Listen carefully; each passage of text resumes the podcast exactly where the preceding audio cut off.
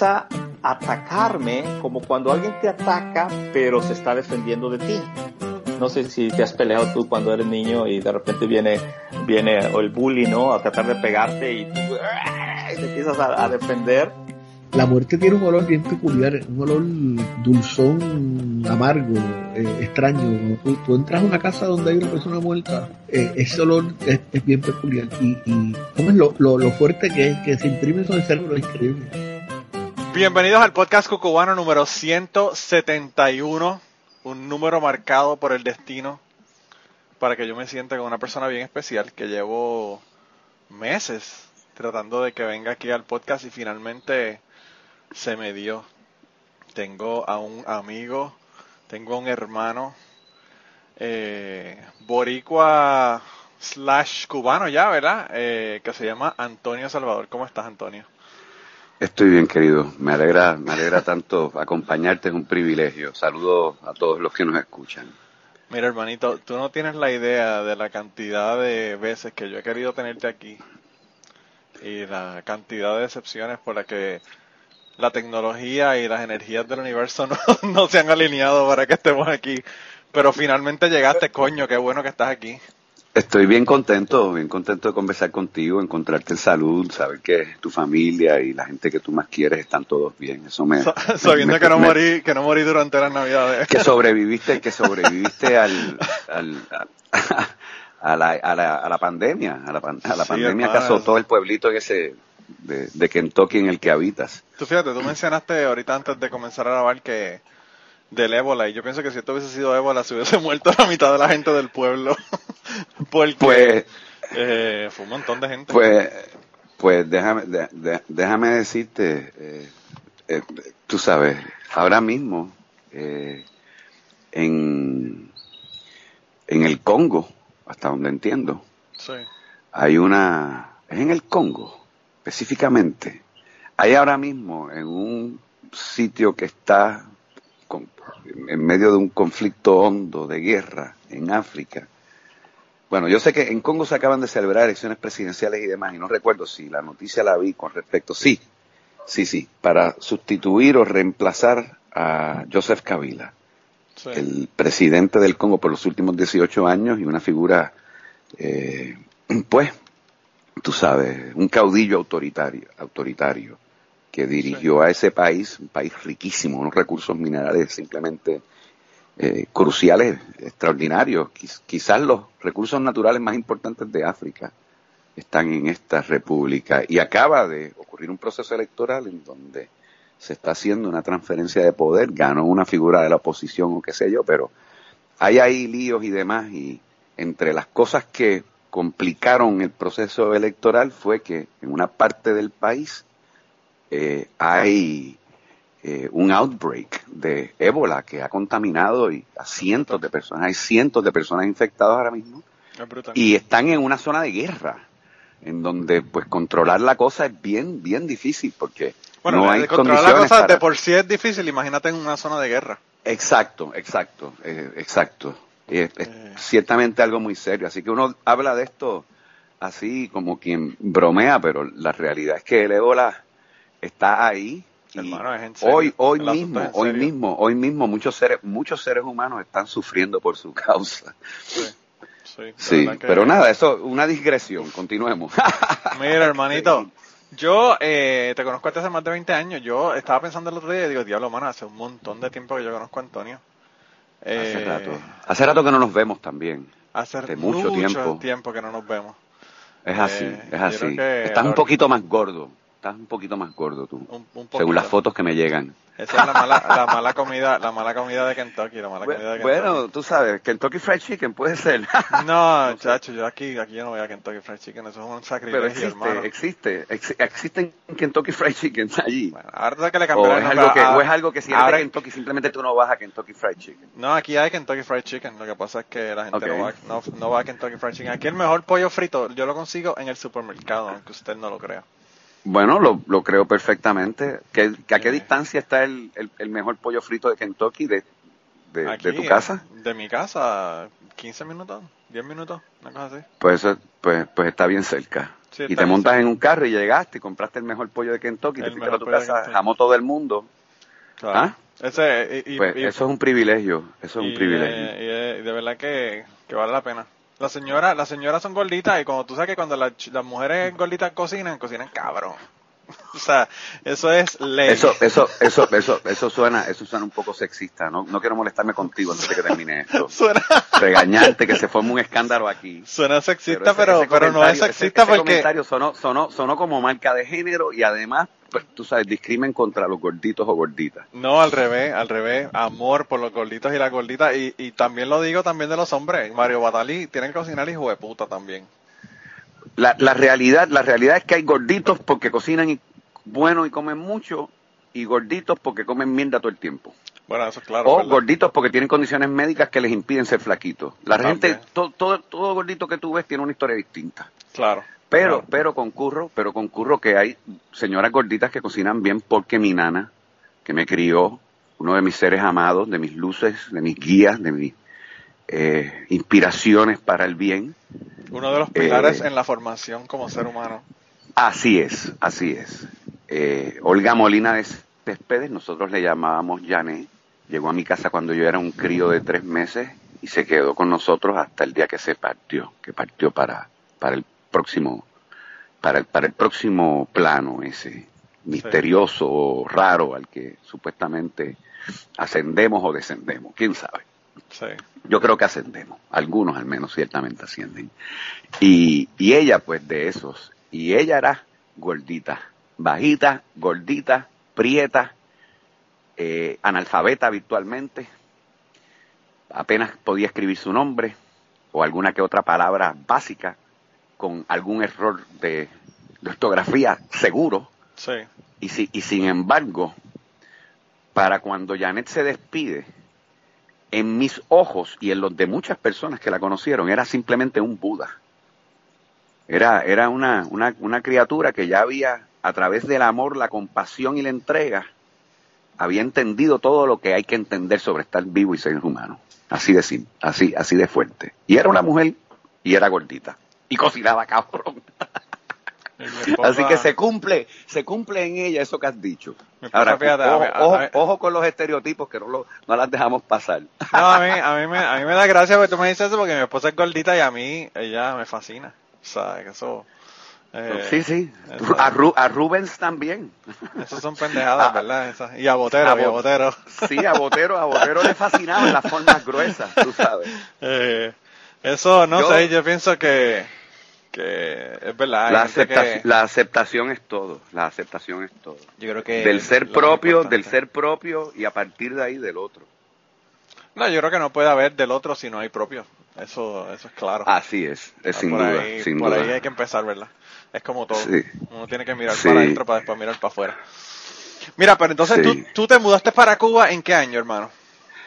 Yo eh, llego a Cuba por, el, por primera vez octubre 18 del 98. Llego a La Habana y al otro día me voy para Holguín, que es una provincia en el oriente cubano muy linda, unas playas fabulosas, le llaman la ciudad de los parques, una, una provincia de una cultura muy, muy, muy rica, muy diversa, pródiga en poetas y plásticos y músicos y bailarines, un, un, sitio muy lindo, eh, provincia al fin, tú sabes, un, ritmo de vida eh, bien pausado, que en Cuba ya lo es mucho más que en casi cualquier otra parte del mundo en que tú estés, salvo, pues digamos, algunos, qué sé yo, sitios de la ciudad de La Habana, de las grandes, de, la, Santiago de Cuba, o cuando hay bayú o actividad o demás, pero la realidad es que la gran mayoría de Cuba es el espacio donde el tiempo se detuvo y la vida es muy, muy tranquila y Holguín es de esas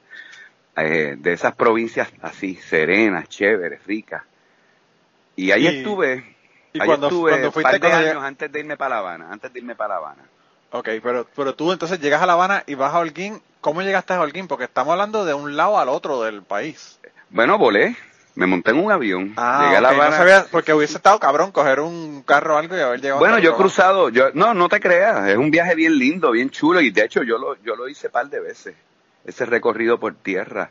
Te tardas como 10 horas guiando. Eh, y, pero bueno, paras aquí, paras allá. Eso para una este, isla, para una pequeña, una isla pequeña como Cuba es, es, un montón de tiempo, pero para mí eso es peanuts. Porque yo he ido a Florida desde aquí, son 12 o 13. So. Bueno, si tú vas, si tú cruzas Cuba completa, desde Pinar del Río, Cuba no es una isla pequeña. Puerto Rico, por ejemplo, cabe 14 veces en Cuba. Sí. físicamente. En cuanto a islas respecta, es la más grande de todas las Antillas. Claro. Este, sí, pero te lo estoy comparando, te lo estoy comparando con el continente. Pero si lo comparas, si lo comparas con mainland, con, con mainland USA, este, pues ciertamente, o sea, nada que ver, nada que ver. La razón por la que traigo el punto es porque yo en Puerto Rico yo pensaba que tres horas era un montón de tiempo. ah, sí, sí, ir a y ahora, y ahora yo llego aquí, tres horas es, yo digo, ah, está ahí al lado, vámonos. Sí, sí, sí. Dame la llave y arranca, vámonos, tú sabes. De acuerdo, te entiendo. sí, no, seguro, seguro. Como todo, como todo, ¿verdad? Todo es relativo. Yo en el 2015 hice un ejercicio ahí de emigración hacia los Estados Unidos junto a mi familia y al final me tocó, básicamente, o sea, me tocó cruzar los Estados Unidos y por, estuve días guiando, desde la Florida hacia Nevada, piensa tú. Oh, wow. Sí. Este, o sea que también conozco algo de esas distancias, como se sienten en los Estados Unidos, pero no Cuba. Cuba es más manejable. Tú, tú te montas, si tú eres un turista, tú llegas a Cuba un día a La Habana, primero coges como para pa oeste y te echas Pinal del Río, que es realmente una joya de, bellezas naturales por todas partes y de ríos y de los mogotes esos de Viñales, que es una maravilla, y la, y la costa pinareña, que es fabulosa, en fin, te echas eso. Y después coges para el otro lado y por ahí para allá vas como saltando de provincia en provincia hasta llegar a Baracoa y en cuestión de tres, cuatro días tú has hecho una vacación simplemente fabulosa, tú sabes, fabulosa. Y si se trata de cruzar el país, pues como en 14 horas tú lo cruzas de punta a punta, quizás 15. Sí. Ahora, no es chiquita, no es chiquita cuando la comparas con Puerto Rico, que tú sabes que eh, Puerto Rico tú, tú, lo cruzas, por el norte lo cruzas en, en dos horas y media o tres, y lo mismo por el sur. Sí, lo mismo por el sur también. Sí. Sí, definitivamente que sí. Eh, pero, pero pues me imagino que eso tiene que haber sido tremenda experiencia. Yo creo que la, la pregunta más importante o la pregunta que se me ocurrió, que fue la número uno cuando eh, decidimos que íbamos a hablar, ¿verdad? Es tú que eres boricua y te criaste y eh, ya hasta ser adulto estuviste en Puerto Rico y estás en Cuba que 20 años, más de 20 años. Eh, sí, ya se cumplieron 20 años en octubre, en octubre del, de este año 2018. Se fueron, fueron 20 años desde que llegué eh, allá. Y he estado de, de ese tiempo, de ese tiempo he estado la gran parte en Cuba. O sea, no la totalidad, no la totalidad, porque he ido y venido, he estado algunas temporaditas en Puerto Rico, algunas más largas que otras. Este, te contaba ya que hicimos ese ejercicio, mi, mi familia y yo eh, tuvimos la idea de emigrar desde Cuba a los Estados Unidos. Luego al cabo abortamos ese, ese intento porque no, no fue posible, ni, ni convenía y pues le, echamos para atrás a todo ese proceso, pero pues también estuvimos durante esos meses allá. Eh, yo vine con mis nenes a Puerto Rico en un momento dado también, estuvieron aquí en nuestra casa, nuestra casa jardín de Guayama, eh, un par de meses conmigo antes de regresarnos a Cuba todos. Este, pero sí, Cuba, Cuba es para mí ya eh, una patria. Eh, desde el día en que llegué me sentí en casa, no me asaltó ningún extrañamiento, ninguna cosa rara. Estaba entre gente con la que me podía comunicar a la absoluta perfección, gente que entendía, tú sabes, no solo lo que yo les decía, sino básicamente eh, todo, todo lo que soy como boricua les era familiar y para mí todo lo que ellos como cubanos son me era familiar. O sea que el proceso de mío de adaptación fue bien veloz, por no decir instantáneo. Este, y por muchas razones me fui quedando, tú sabes. Yo no tenía plan de quedarme 20 años. Estas cosas no se organizan así. Aparte, cuando yo llego a Cuba yo no sabía ni que era posible hacer lo que yo he hecho. Claro, claro. Tú sabes, este, que por, momento... por, ahí, por ahí es que van las preguntas que te quería hacer. ¿Cómo se dio el proceso este raro de sí, porque, eh, emigración hacia Cuba? ahora Cuba supuestamente están abiertos para las personas que somos, que tenemos el, pasaporte azul, ¿verdad? Pero cuando tú te mudaste eso no era el caso. No, no, no. Este, cuando, cuando yo me mudé era muy, muy raro. muy eh, raro estar ahí. Yo fui, yo fui realmente, yo fui realmente en un principio, yo fui realmente en un principio a recibir tratamiento de salud este, y estuve viviendo en una facilidad médica. O sea, que escogiste los mejores, los mejores médicos del mundo para ir a tratarte. Pues, pues, tú sabes, yo no sé eh, si son los médicos con las mejores condiciones del mundo, pero que tienen un nivel científico alto, eh, sí. lo tienen. Tú sabes, este, en Cuba hay muchas limitaciones, la medicina cubana tiene muchas limitaciones, principalmente materiales, pero en términos de la calidad, de la calidad de sus profesionales, pues hay muchísimos extraordinarios. Y sí, a mí, yo tuve la fortuna de, de, ser atendido este, por, por unos muy, muy buenos. Eh, no era barato porque yo en principio llego a Cuba como turista de salud. Eso costaba un carajal de dinero. Felizmente mi padre, mi padre ayudó en ese momento y subsiguientemente también.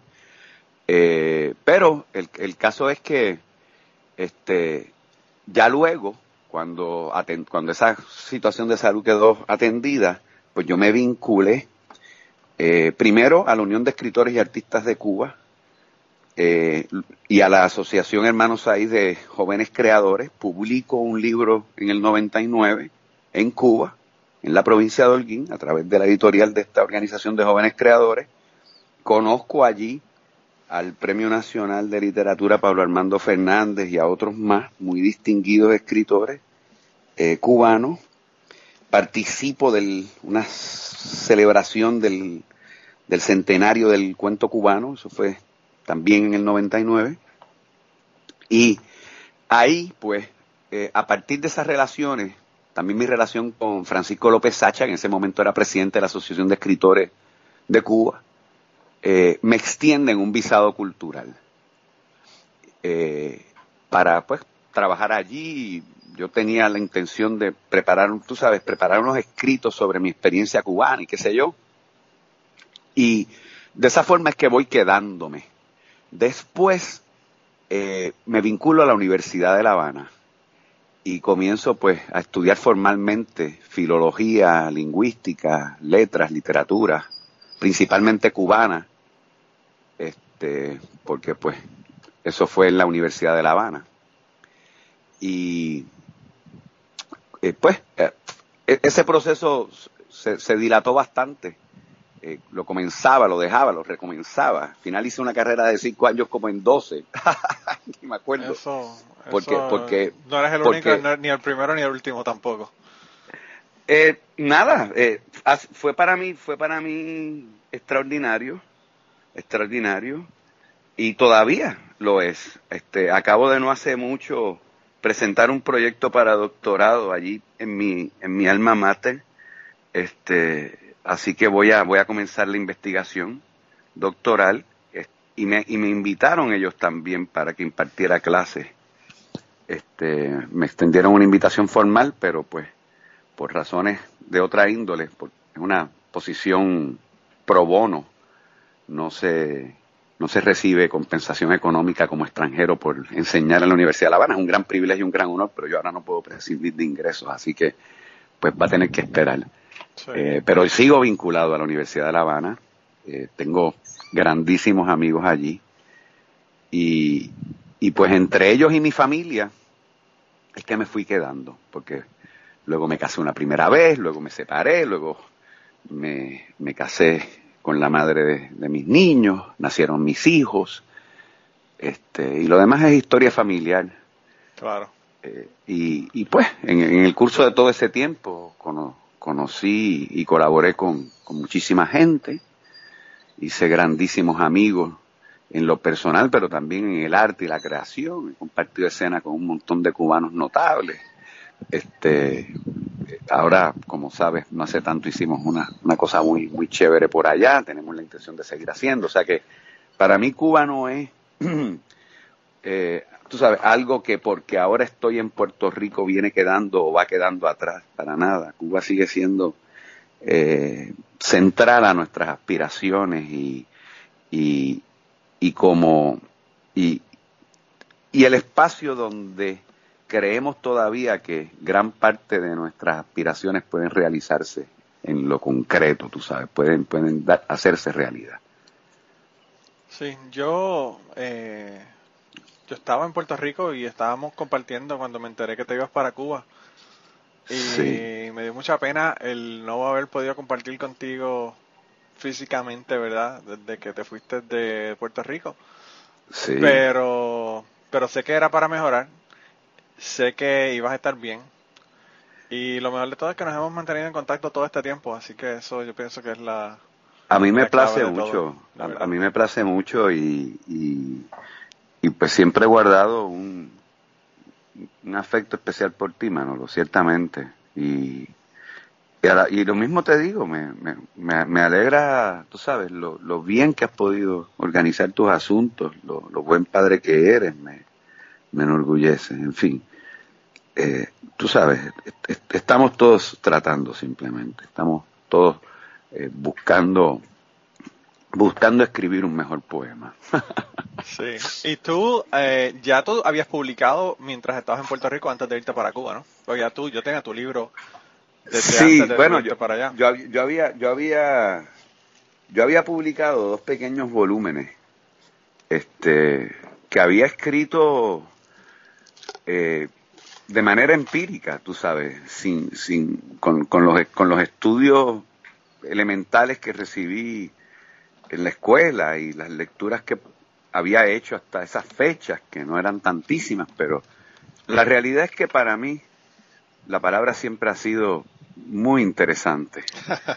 yo, este, yo cuando te, cuando, cuando le hablo a personas de ti, personas que no te conocen, Ok. Yo, yo, siempre comienzo. ¿Me vas a ruborizar con algún, con, con, con, con, con, con alguna insensatez? No, no, no, no, Yo, yo, yo lo que, la, la primera frase que digo es, yo tengo un amigo que habla en poesía.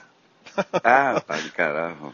Y, y bueno, la gente tiene que haberse dado cuenta ya, llevamos casi veintipico minutos hablando, eh, Veintipico de minutos. de que sí, sí, el tiempo se va volando cuando uno está disfrutando. pero, pero sí. Eh, ¿Cuánto, cuánto, ¿Cuánto duran estas entrevistas tuyas? ¿Cuánto usualmente duran? Esto es una pregunta técnica. Disculpa esto, la interrupción. Duran cuanto, cuanto tengan que durar. Ah, ok, ok. Aquí no hay, no hay tiempo límite. Generalmente y, la gente, una hora. Y la gente llega hasta el final, normalmente. La gente llega hasta el final y a veces me mandan mensajes en Twitter y me dicen, óyeme, eh, por favor que vuelva. ah, así, así, solicitan. Ya me has puesto una presión insoportable. No, no, no, no, esté tranquilo. ahora, si, ahora, si, ahora nadie dice, coño, qué tipo más chévere, qué buen poeta, mira cómo la hecha, que vuelva, que vuelva. Entonces, mi performance, o sea, mi, mi desempeño no habrá sido óptimo. Coño, Antonio, tú mejor que nadie, tú mejor que nadie sabes que esos son los trucos de nuestro ego que nos está jodiendo. Ay, esas cosas no sirven para nada. El, absurdo juego de las vanidades tiene que quedar atrás porque no, es, uno de los peores lastres, tú sabes. el creerse cosas. Es terrible. y ese, ha sido mi problema número uno. y tú deberías bueno, saberlo. Bueno, bueno, y, y, de narcisista a narcisista te digo de pinga la cosa del espejo. es una mierda, es una mierda. Pero pues hay que, hay que seguir trabajándolo porque imagínate, uno no puede dejar que lo controle a uno. Eso es chévere, ¿verdad? Porque pues uno eh, a veces, a veces es productivo cuando uno tiene que crear cosas, ¿verdad?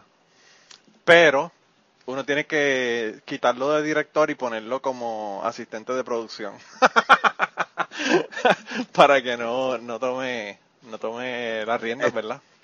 Estoy, estoy, estoy de acuerdo. El, el, lo difícil es ese equilibrio. Sí, sí, definitivamente.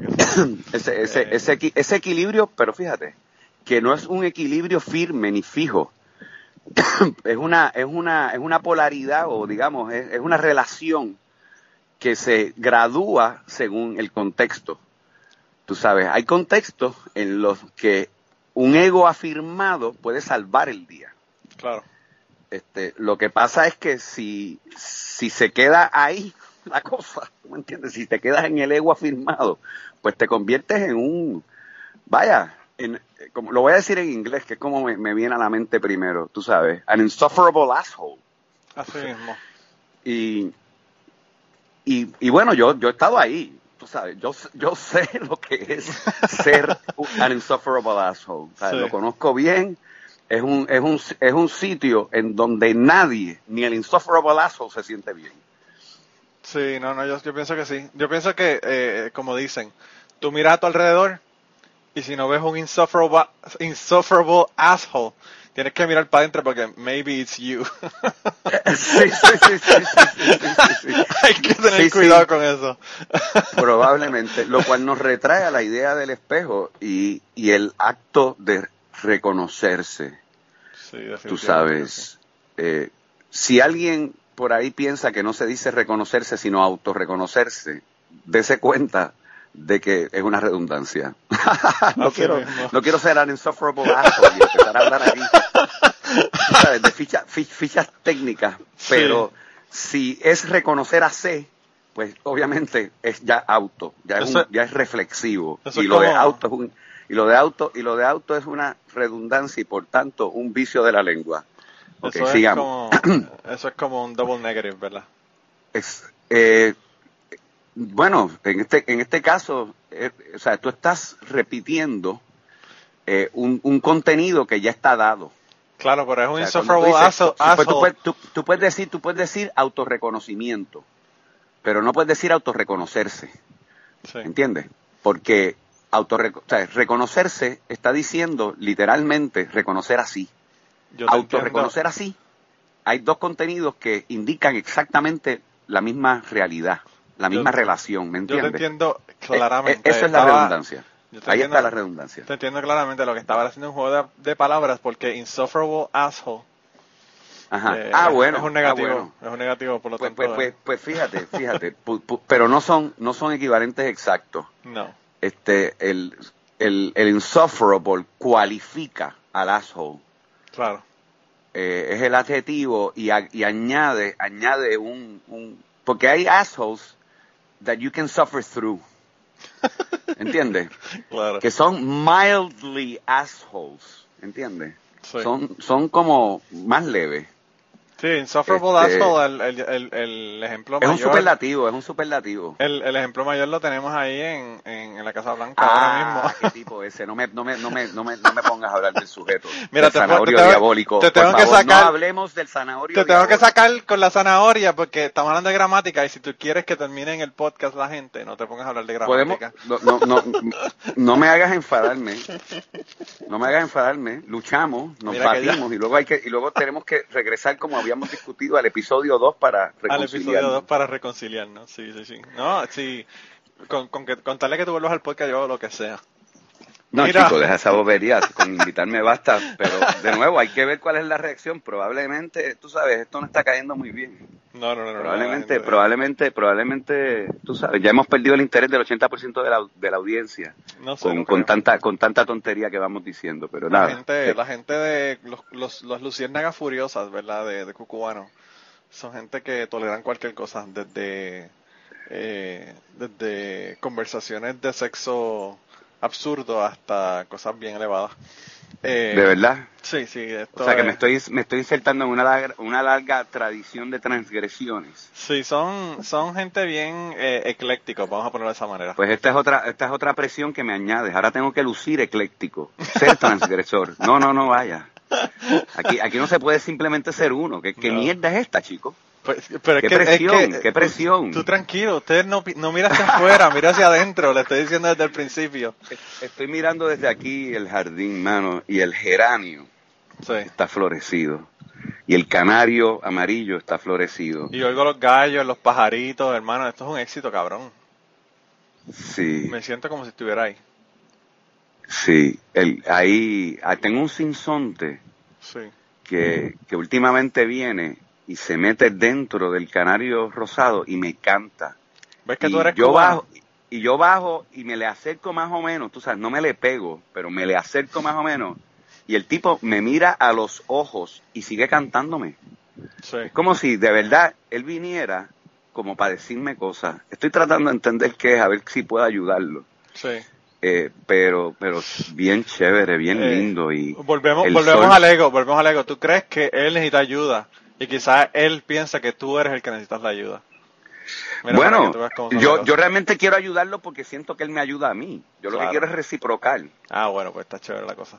Pero mira, te, la, te, maté, te maté con esa. me mataste. ¿Ah? La prueba número uno. Quick retort. mira, la prueba número uno. Eh, Antonio, la prueba número uno de que ya tú eres cubano es que dijiste sin sonte y no ruiseñor. Pero bueno, vamos a dejarlo ahí. Eh, ah, mira. Para que tú veas. Es la misma vaina. La misma vaina. Pero no mismo pajarito. A mí, me gusta, a mí me gusta. A mí me gusta más Sinsonte Ruiseñor que Mockingbird, ¿verdad? Porque Mockingbird es como, como un burlón ahí desagradable. Eh, eh Mockingbird eh, solamente llega a nosotros por el título del libro famoso. Y es un título tan trágico y jodido que mejor ni pensar en eso. definitivamente. a, mí, a mí, a mí, hay algunas palabras en inglés que son muy felices. Esa no es una. Las nuestras son, las nuestras son muy superiores. Y, y, y, si lo piensas más, las sonoridades del español son extraordinarias, Manolo. Son, decía, decía tu compañero, tu compañero allá Álvarez Guedes que que la gente, que, que, el español es superior al inglés. Él decía porque eh, en inglés tú dices, eh, eh, ¿verdad? Constipation él dice, constipation suena como algo bueno, ¿verdad? Pero si tú dices, Si, tú dices estreñimiento, todo el mundo sabe de lo que estás hablando, aunque no hables el español. Seguro, seguro. Yo estaba teniendo una conversación no muy distinta a esto que discutimos ahora, anoche mismo, con una amiga mía, donde valorábamos el peso de la palabra grajo. Y cómo, y cómo la palabra grajo transmite en toda su intensidad su contenido. Una de esas palabras auténticamente felices. Sí, es como, este, es como diarrea. Diarrea está fuerte. ¿Qué palabra más está fuerte, pero fíjate, diarrea, diarrea, diarrea, diarrea, diarrea, está, está tan clara que, que, en todos los idiomas es la misma. ¿Entiendes? Tú dices, tú dices diarrea y te entienden hasta en chino. Es como, es como, chino te entiende. es como la letra, como la letra de, de las canciones de Marvin Gaye, que no hace falta porque tú sabes que están hablando de bellaqueo de la manera que él te la canta, ya tú sabes de qué es lo que está hablando. Eh, la, la, uno mira bien y la gente se muestra tal cual es. Tú sabes, una persona con diarrea usualmente muestra síntomas. Sí, definitivamente. Este, sí, y la palabra y la palabra de, diarrea y la palabra, está, diseñada y, y, como siempre usualmente la diarrea está asociada con una emergencia. ¿Entiendes? Pues, pues es una palabra que transmite su contenido inmediato. Alguien te dice a ti diarrea, tú señalas para el baño. Sí. ¿Tú, sabes? Así mismo es. Mira, hermanito, dime. Tú sabes que me está llamando mi madre. ¿Es posible? ¿Podemos interrumpir por 10 segundos este podcast de lo que yo le digo que la llamo enseguida? Perfecto, no hay problema. Puede ser, puede ocurrir eso. No, no, no se nos cae la cosa o se nos cae y tenemos que retomar. quizás se cae. Si se cae, te vuelvo a llamar. Pues vamos a dejar, vamos a hacer lo siguiente. Esta es la parte A. Yo atiendo a mi madre cinco minutos y regresamos para la parte B. Hacemos pues. aquí de entrada una parte A y B para no tener que entonces, eh, tú sabes, bregar con el asunto de la reconciliación. Yo tengo una, yo tengo un eh, anuncio en el medio. Es que la, la, pura, la pura, la pura, eh, puede tú sabes, puede estar necesitando algo de mí, no me gusta dejarla así. Tranquilo, no, tranquilo. Vaya ya, bregue con lo que tengas que bregar. Me tiras por aquí de nuevo por Skype, te llamo y terminamos. Y seguimos. Bueno, terminamos no. Continuamos, proseguimos. Continuamos, perfecto. Te, abrazo, Manolito. Gracias por comprender. Y, y disculpe, mi gente. mother, mother calling, mother calling. Bueno, y ya en unos segundos continuamos con la conversación del día de hoy y las historias que nos están contando. Pero quería eh, pedirles un favor. Lo más importante que les voy a pedir es que compartan este podcast, compartan en sus redes sociales, vayan a iTunes, déjenos un review si quieren para que las personas nos puedan encontrar en iTunes.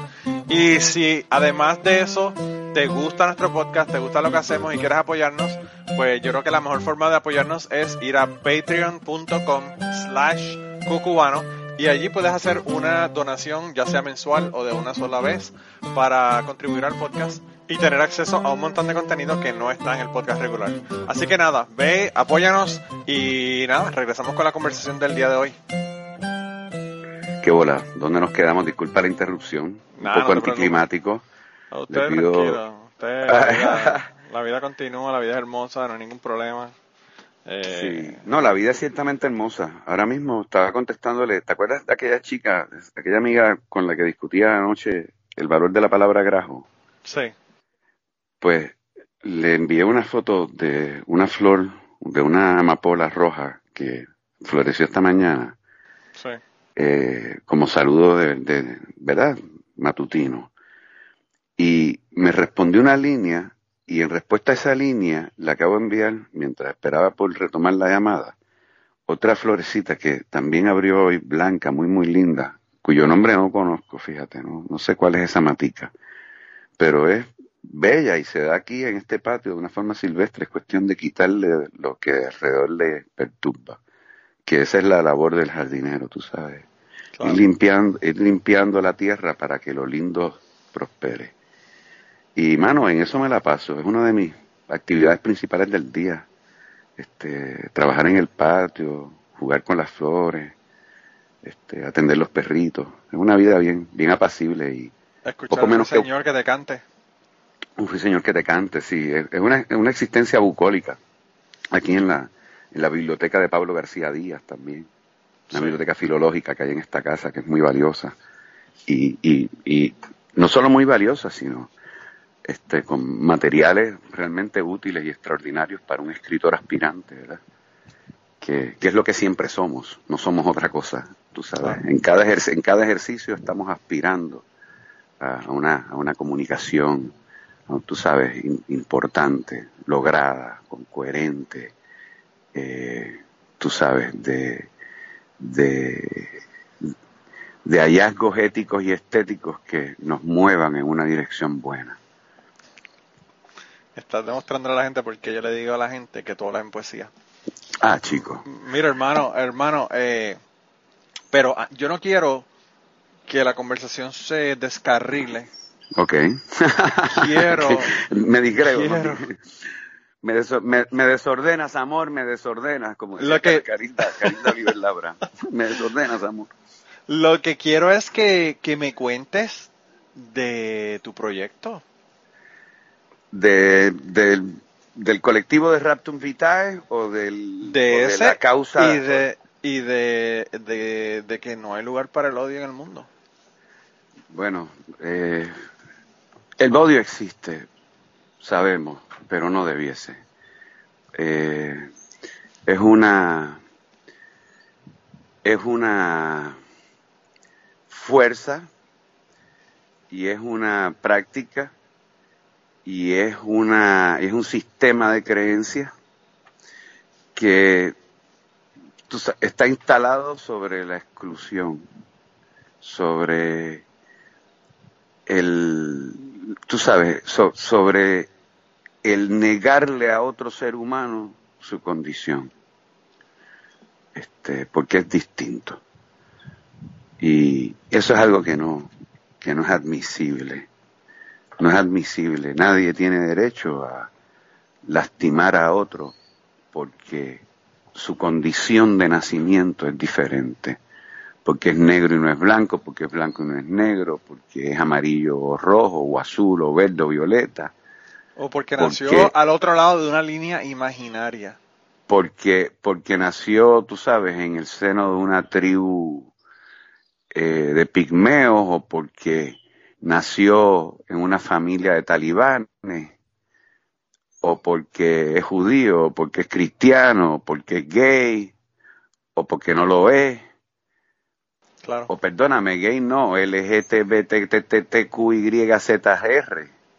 Tú sabes, cual, cualquiera que sea la, la identidad sexual de una criatura humana y de cualquier forma que un ser humano se ve y se entienda es valiosa y válida y no hay esquema cultural que pueda negar la expresión de un ser humano ni que pueda, tú sabes, simplemente por sus cojones decir esta persona merece menos, este, este niño que acaba de nacer merece menos que este otro. Eh, eso no sé. Yo Entonces, ayer, ah, eh, fíjate, ayer yo comentaba con un compañero de trabajo eh, sobre la cuestión de lo del, del muro de mierda que quieren hacer aquí, ¿verdad? Ah, y entonces él está hablando sobre eso y, y, yo le dije, él me habló de, de ser compasivo. Y yo le dije, ¿cómo tú puedes decirme a mí que tú eres compasivo cuando tú eres una persona que está en contra de que vengan refugiados de otros países? En los que nosotros somos los que en la mayor parte hemos causado que sean refugiados. Eh, bueno, y entonces, te voy a te voy a decir una cosa sobre las sobre sobre sobre las culpas históricas. Todos sabemos, todos sabemos que eh, los Estados Unidos están predicados sobre políticas imperiales. Claro. Y, y, y, y, la historia de ese, de ese sistema, que es el más poderoso del mundo, quizás su hegemonía está cediendo, pero por tanto tiempo lo fue. Eh, y the nature of the beast, this is the nature of the beast, tú sabes, eso está todo pensado para tragar y tragar y tragar y tragar y tragar. Yo creo asimismo que allí en los Estados Unidos cohabitan conciencias muy progresistas y muy adelantadas y, del propio bien, pero conviven con otras fuerzas pues muy retrógrada y muy, y muy primitiva y xenófoba, por, por, porque en su ignorancia no pueden ver más allá, tú sabes, de, de lo que es su simple y limitadísima concepción del mundo. Entonces son incapaces de crear empatía real porque no nada en su sistema de pensamiento les lleva a saber que ese otro ser humano es exactamente tan valioso como cualquier otro ser humano que en el mundo existe. Claro. Pero para, para terminarte el cuento, yo lo que, lo que me dijo es que esas personas que llegaban aquí llegaban de manera ilegal, por lo tanto estaban rompiendo o violentando la ley desde el momento que llegaban. Y yo le dije que ahí, en ese punto fundamental, era la diferencia entre su modo de pensar y el modo de pensar mío. Porque yo no entendía que nadie que vive en el mundo, donde sea que esté, es una persona que es ilegal por Exacto, absolutamente. Yo, fíjate, en esa exacta línea yo publiqué un post en algún momento en, en las redes sociales y eso es exactamente lo que decía. Nadie es ilegal. No one is illegal. Esa es una cosa. La otra cosa es que la inmensa mayoría no vienen ilegalmente, vienen a pedir asilo. Claro. Lo cual, lo cual está contemplado dentro de las leyes de los Estados Unidos. ¿Tú me entiendes? Los Estados Unidos son una nación predicada sobre unos principios. Y dentro de esos principios y unos ideales, que son los que han sostenido esa democracia. Y dentro de esos ideales está contemplado el asilo el recibir a los, a los oprimidos, a los jodidos del mundo. Esa es la idea de esa nación, que además es una nación de inmigrantes. Que, que se fundó por gente jodida en el mundo, claro. Through and through, through and through. Sí. Este, Pero en cuanto al muro y el morón este, pero, pero una, una eh, cosa. Eh, pero, pero eh, deja de decir esto, deja de decir esto. Dime un comentario. No, no, hay tal crisis porque la, llamada inmigración ilegal, gran parte de la cual no es sino personas buscando ayuda con, y que temen realmente, o sea, que, que, temen realmente a vivir donde viven, porque viven en sitios eh, peligrosos, peligrosos donde nadie quisiera vivir. Claro. En este momento porque no hay condiciones para la vida. Como no sea, tú sabes, la guerra y el peligro y la explotación absoluta. Está uno más, más seguro que va a morir a que va a vivir. Y con respecto, y con respecto a la responsabilidad que los Estados Unidos guardan con, con, con, los males estructurales de toda América, pues por supuesto, y además todo ese dinero que quiere meter en esa mierda lo podrían meter en programas para mejorar las condiciones de vida de estas personas allí donde están. Para, Porque nadie quiere, nadie quiere coger, entonces dice, ay, pero ¿cómo se atreven? Ponen a los niños en peligro. Pues piensa tú lo desesperados que fucking están. Claro. Para tratar esto, de, de mover, de, de, de, recorrer esas distancias sin recursos ningunos con niños pequeños. Ese es el nivel de desesperación del que estamos hablando. ¿Entiendes? Claro. No lo hacen porque quieren. ¿Tú crees que si tuvieran las mínimas condiciones en sus comunidades se movían? Pues claro que no para ir a la Gringandia. ¿A qué pinga van a ir a la Gringandia si tienen condiciones en sus casas? Claro, sí, sí, eso, eso es claro, eso es claro. Eh, la forma más fácil de, de uno evitar que la gente entre al país de uno es fomentando que los países alrededor de uno estén bien. Eso es así. Eso es así. eso, es, claro. Pero eso es, imposible porque, una, como tú dices, una nación que se funda con unos principios de, de consumo y de, no, no, se funda, no se funda con esos principios. No se funda con esos principios. Bueno, pero, eh, pero se, funda, se funda, se funda con principios opuestos a eso. Lo que pasa es que operativamente, operativamente. Desde el principio arrancan con eso. Bueno, lo que pasa es que el, el, el, que detiene el poder, el que detiene el poder es el que detiene el poder. Ya estos son otros temas. Ya, esto, ya, ya, ahí estaríamos hablando del poder en sí, cómo se ejerce y desde dónde se ejerce y hasta qué punto el poder económico es el poder. Claro. Tú sabes, las guerras, las guerras se ganan con billetes, no es de otra forma. Ah, no, definitivamente. Definitivamente. Pero mira, lo, que yo quería ir, quería ir aún más profundo, porque sé que contigo podemos ir más profundo. ¿Tú no piensas que todos los seres humanos tenemos algo eh, de esas cosas que estamos describiendo dentro de nosotros? ¿En qué sentido? O sea, cuando dices algo. En el sentido de que nosotros, los seres humanos, somos tan. a veces tribales. algo es como cosa. Claro, pero nosotros los seres humanos somos a veces tan tribales, por ejemplo, que nos vemos en tal tribu o cual tribu y vemos a los demás como la otra gente, ¿verdad? Entonces, no es, que, seamos, no es que seamos, no es que seamos tribales, es que ahora, ahora parece que estamos bien cerca por el nivel de las, las tecnologías y la eso, pero solía ser que éramos literalmente tribus. Sí, por eso, mismo, por eso mismo que te lo digo. no, hablo de nivel evolutivo. Es como una, no es como una cualidad, no es como una cualidad, tú sabes, no, es como, no es como una, digamos, tú sabes, no es como parte de nuestra idiosincrasia, era parte de nuestra realidad material, ¿entiendes? A, eso es a lo que me refiero, es una cuestión evolutiva del proceso, ¿verdad? Dicen, dicen que el ser humano solamente tiene la capacidad de acordarse de, de, acordarse claramente y, rápidamente de 150 personas porque ese era el tamaño más o menos donde estaban las tribus, ¿verdad? De, las comunidades, ¿verdad? En, la antigüedad. Eh, entonces, pues, pues hemos, hemos evolucionado de esa manera, pero yo lo que pienso es que yo creo que es un trabajo, a veces es un trabajo difícil uno quitarse toda esa mierda de la cabeza. Si para ti la palabra evolución, si para ti la palabra evolución solamente tiene connotaciones positivas, no estoy tan seguro de que hayamos evolucionado tanto. Pero, pero, pero, pero si, te refieres a decir que nos hemos transformado, pues nos hemos transformado. No, yo pienso que, yo pienso que, que no hemos evolucionado tanto. Nosotros somos unos monos glorificados, pero eso son otros 20 pesos. Eso bueno, biológico. contigo, ahí, yo, yo, yo lo digo todo el tiempo, yo lo digo todo el tiempo, tú sabes, somos, somos, somos mamíferos parlantes. La gente, la gente dice, ay, porque la gente viola. Pues mira, la gente viola porque nosotros compartimos eh, 98% de no, para ahí sí no me voy a meter, ahí sí no me voy a meter. Está bien, está bien, pero, pero nosotros compartimos el 98% de nuestro material genético con los monos y los monos todavía hacen eso. Bueno, estamos trabajando para que no ocurra. compartimos un poquito menos, compartimos un poquito menos con los perros. Claro. sabes, pero, pero compartimos un montón, compartimos un montón de material genético con prácticamente el planeta entero. Claro. Porque todo esto fue un solo chispazo. La vida en la Tierra vino de un fucking chispazo y de ahí todo. ¿Tú me entiendes? Entonces, cuando tú miras la vida en el planeta, tú tienes que recordar, o sea, yo, yo le sugiero a la gente, recuerden eso. It all, all, all life on earth came from a, a fucking single cell. Así mismo.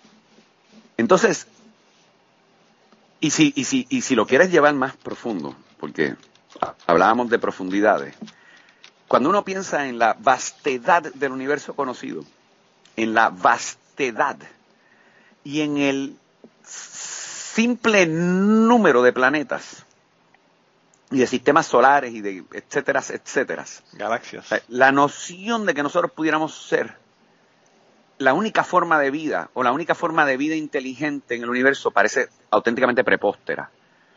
Pero eso dicho. Hablando de ego, como hablábamos en la primera sección, ¿verdad? Sí, sí, sí. Hay que tener tremendo ego para no pensar eso.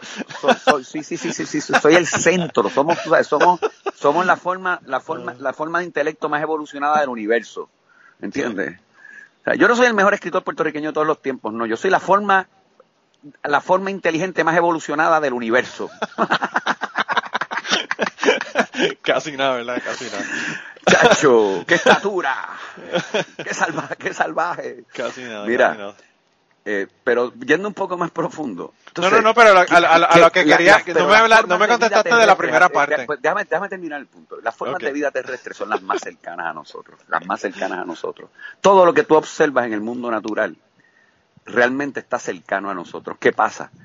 A diferencia de la enorme mayoría de los procesos que ocurren en, la naturaleza, nosotros, nosotros tenemos una mente capaz de transformar, eh, tú sabes, eh, tenemos unos procesos psíquicos realmente más adelantados y a veces, y, y es muy frecuente que esos procesos psíquicos se trastornen en cualquier individuo específico. ¿Por qué?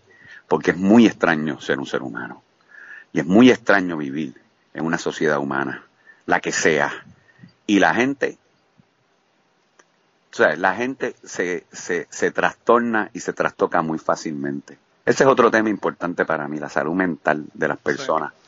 La indefensión que supone, tú sabes, la salud, sabes, una, una salud mental eh, lastimada, eh, desordenada, escasa, vamos a decir escasa. Yo creo que es crítico, crítico.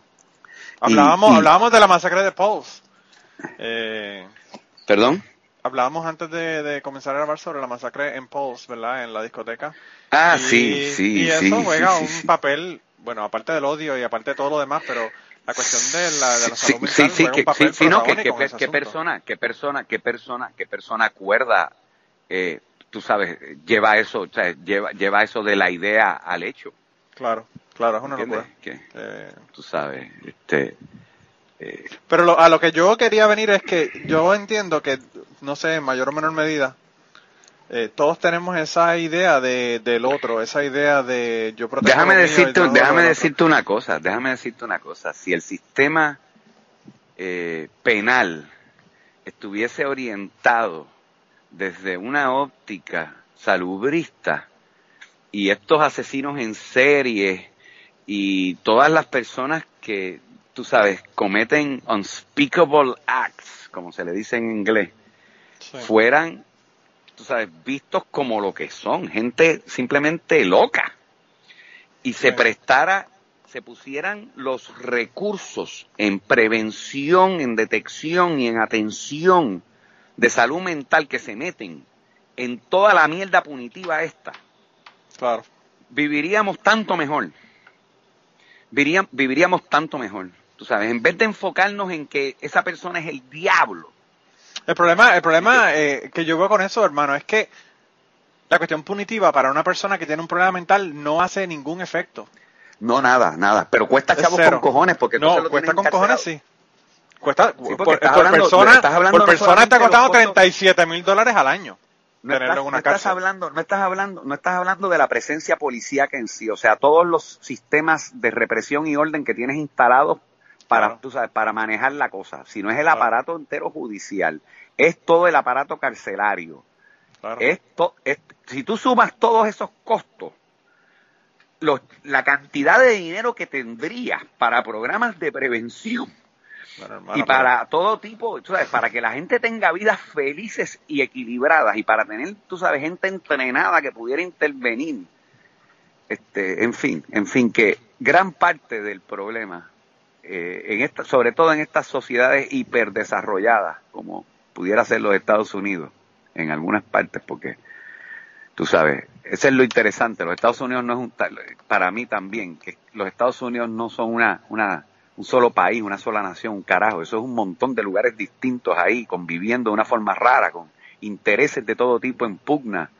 Es como un conglomerado de intereses y posiciones y etnias y locuras y muy extraño. Y, con el conflicto y con el conflicto añadido de que son 50 estados y quieren autonomía, pero no quieren autonomía, pero quieren los fondos federales, pero no sí, no, ese, ese, ese, debate, ese debate, ese debate, ese debate es brutal. E, e, ese debate es tremendo y, y, estuvo en el centro de la guerra de secesión. Hermano, aquí, aquí, hay, aquí hay compañeros míos de trabajo que todavía hablan de esa mierda, de los states rights, ¿verdad? Y entonces te hablan de los states rights, porque los states rights, yo le digo, me dice que hay que dejarlo porque es mejor que hayan los states rights y que cada estado haga lo que quiera. Y yo le digo, el problema de eso es que entonces todos los estados del sur tendrían esclavos todavía. y cuando le digo eso, me dice, no, no, pero ya no. Y yo como que, pues claro que sí, hermano, si eso yo lo veo. Yo vivo en Kentucky. ¿No, sí, crees que yo vivo? O sea... El, tú sabes, la, la, la, ¿qué sentido tiene tener una nación si tú no tienes una, una, una, una, una, una, una, unas, unas instituciones que ejerzan, tú sabes, la ley de la nación. No, y que, y que tenga y que tenga una uniformidad, o sea. Pero, por supuesto, por supuesto, por supuesto, hay, que haberlo. tú sabes, por, según los sectores más progresistas avanzan y los más retrasados lastran en ese debate y en esa, eh, digamos, este, en, en esa cosa agónica que se da entre esas dos fuerzas polares, pues ahí se resuelve lo que es la vida de la nación y, y, en, tú sabes, y, y cuán rápido nos movemos hacia una sociedad más equitativa, más justa, donde los privilegios de los muy, muy ricos sean menores y los grandes poderes económicos no puedan, tú sabes, ejercer eh, el control desmedido que ejercen sobre las decisiones de política pública que afectan la vida de todos, los que son poderosos y los que no. Y sobre todo, y sobre todo, de la forma en que está la cosa inclinada, los jodidos siempre son los mismos y no son los multimillonarios, ni los privilegiados, ni, ni tú sabes. Obvio, es obvio. ni, ni, ni, la, ni la gente, ni la gente que, que, que, que vive mamando de ellos y que por eso eh, hacen, hacen y están dispuestos a cualquier crimen para, tú sabes, de mantenerse en esa posición que al cabo no es, que al cabo no es, sino lo que decíamos ejercicio del poder el que lo tiene. ¿Cuánta, ¿Cuánta gente tú has visto que teniendo el poder lo suelte así con buena, de buena gana? Desde que el mundo es mundo. Nadie, nadie.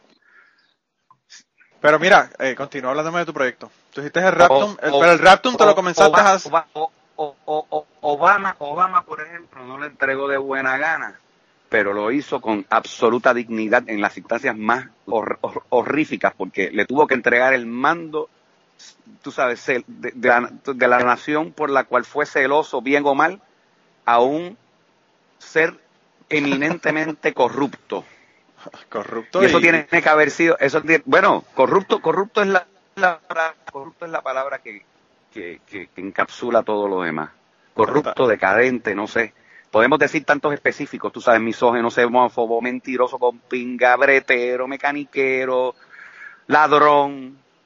Sí que no este tipo, traidor probablemente. Este, que, es una cosa realmente sin precedente y, hay que ver, hay que ver porque ya acaba de salir, según conversamos, por un, por un mal manejo de, de sus propios abogados, unos documentos a la luz pública en donde ya se sabe que el FBI tiene pruebas de que este tipo le entregó a un espía ruso en el, en el momento más álgido de la campaña, siendo él el chairman de la campaña de Trump, le entregó información confidencial a un espía ruso. Claro. Imagine that. Collusion proved. Tú sabes. por, no hablar, por no hablar de, por no hablar de Kushner y del otro y del, no me quiero ir por ahí porque no, o sea, a mí me preocupa, preocupa la influencia de, esa de, tenemos que hablarle cosas edificantes porque la NSA parece que te está dañando la señal, se está como que perdiendo. Ah, ¿de verdad? Son los gringos que están, están afectando. Están interviniendo, están interviniendo. Parece. Bueno, bueno, bueno. Mientras más, mientras más te emocionas y te agitas, más, se pierde la señal. Permíteme, permíteme evocar mis derechos de primera enmienda. No me censuren, por favor. Usted hable lo que usted quiera. Nada, mira, yo creo, yo creo que, yo creo que los Estados Unidos de América pueden ser una fuerza para el bien en el mundo. Eh, el mundo, obviamente, cuando uno mira las relaciones geopolíticas y, y ve cómo debate cobre y, y ve cómo hay tú sabes, países muy, muy poderosos, cuyas situaciones internas son preocupantísimas. Mira el caso de Brasil ahora con el, con el salvaje ese, matando, matando indios ya. este, ya empezaron a matar indios. no, solamente eso, hermano, no solamente eso, electo por el pueblo. ¿Y de qué manera? ¿Y de qué manera? ¿Qué es lo que más preocupa? A mí eso, ese asunto yo pienso que es el más preocupante. Esta ola, porque no es en los Estados Unidos, es en todo el mundo, que hay una ola de, de mierda de gente que se han empoderado y yo no lo entiendo. Sí, sí, caudillos, caudillos, caudillos populistas predicando políticas de exclusión, ganando procesos electorales a partir de entusiasmar una fracción del país que en ese momento es mayoritaria, pero que comprende los sectores más ignorantes y más, más, y, más, más confundidos, obviamente, porque cómo, de qué otra manera tú puedes explicar el ascenso de un de un cabrón como ese. Te voy a decir algo, el tipo que le dio la puñalada y no lo mató, lo hizo presidente y me cago en él.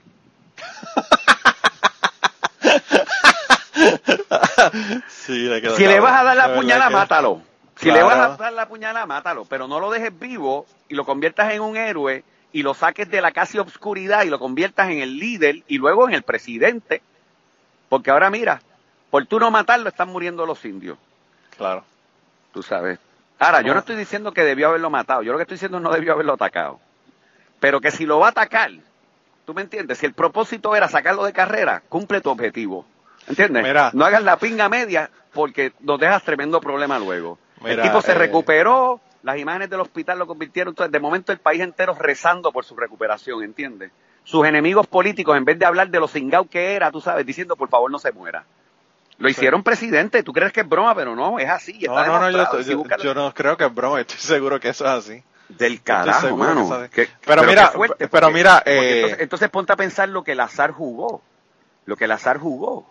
Claro. ¿Entiendes? o sea, una, una cosa tan individual, ¿entiendes? Fue, es, como lo que pasó eh, con el, con el, con el, el archiduque eh, y el estallido de la Primera Guerra Mundial. ¿Tú me entiendes? Un acto sobre una persona y tácata. Es como el, el, proverbial batir de la mariposa que, que, produce la tempestad. Los eh, algunos de los sucesos más impactantes en la historia de la humanidad han sido cosas como esas, porque ¿qué tú crees que hubiese pasado si en vez del mosquito que picó a Alejandro Magno, haberlo picado, se hubiese muerto por alguna otra razón?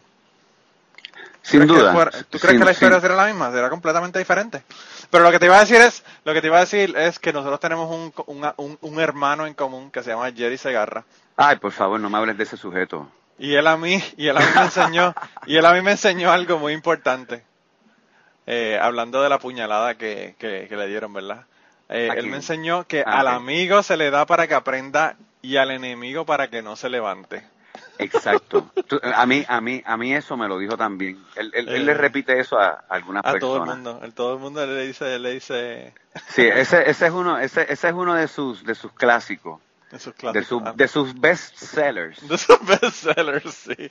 Pues yo creo que ahí, en ese caso de la puñalada, aplica. Al amigo, al amigo se le da para que, para que aprenda y al enemigo para que no se levante. Aplica, aplica, aplica sin duda. Aplica sin duda. Aplica sin duda. Y, y fíjate, eh, para una persona que como yo, eh, tú sabes, aboga por, por, por, el respeto completo a la condición humana, por ejemplo, yo estoy absolutamente opuesto a la pena de muerte. Sí. Este, y, y ciertamente todo tipo de violencia me, me, me horroriza. Eh, la violencia del ser humano contra el ser humano me horroriza. Yo, yo veo eh, imágenes de dos mujeres, por ejemplo, peleando en la calle, que a cada rato por ahí publican eh, personas peleando, hombres o mujeres, pero pon, pero ponle solo por hacer, por establecer el caso, pues dos chicas dándose bofetas, parece, tú me entiendes, que eso no va a más. Y eso, y eso a mí me, me produce angustia. Cuando veo cosas de violencia extrema me horrorizan, de modo que yo no, tú sabes, yo no, no podría, no podría estar en un rol, o, no creo que podría estar en un rol como el que tal vez un presidente, digamos, Obama, estuvo pues autorizando drone attacks para sacar a este terrorista en aquel parte del mundo. ¿Tú me entiendes? No, para sacar a un terrorista y matar 12 o 15 que no tienen nada que ver con el asunto. Por eso, o sea, pero, pero, pero, pero entiendo, entiendo cómo esos estados de guerra, o sea, cómo, cómo, cómo, se vi, cómo se vive como en un estado de guerra permanente, sobre todo con el tema ese del terrorismo y, y los hechos del 9-11 y demás. ¿Tú me entiendes? Sí. La pregunta, ¿tú sabes por qué, por qué carajo el Osama Bin Laden este no se pudo quedar tranquilito, tú me entiendes, en las montañas de Afganistán y hacerse un salvaje allí?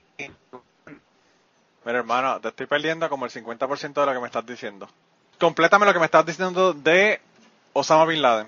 Desde ahí en adelante fue que se perdía, que te perdí. Este, pues no recuerdo bien lo que estaba diciendo, pero algo a los, algo a los efectos de que si, si, el, si el tipo simplemente se hubiera mantenido ahí en sus montañas, hubiera vivido hasta, hasta la altísima vejez y nunca hubieran dedicado ni por asomo los recursos que luego se, se dedicaron a cazarlo. O sea, el tipo hubiera sido un jeque y un líder religioso eh, poliamoroso con una pila de mujeres y 40 hijos hasta el final de sus días a los 105 años y en vez escogió una ruta de violencia muy fuerte ahí, tú sabes, porque de alguna manera ese tipo estaba convencido de que hacer esa mierda era lo correcto, ¿entiendes? Muy extraño, muy extraño porque eh, bajo ningún eh, criterio se puede pensar que, era un tipo bruto. Era habilísimo, era habilísimo, era, era aparentemente inteligentísimo.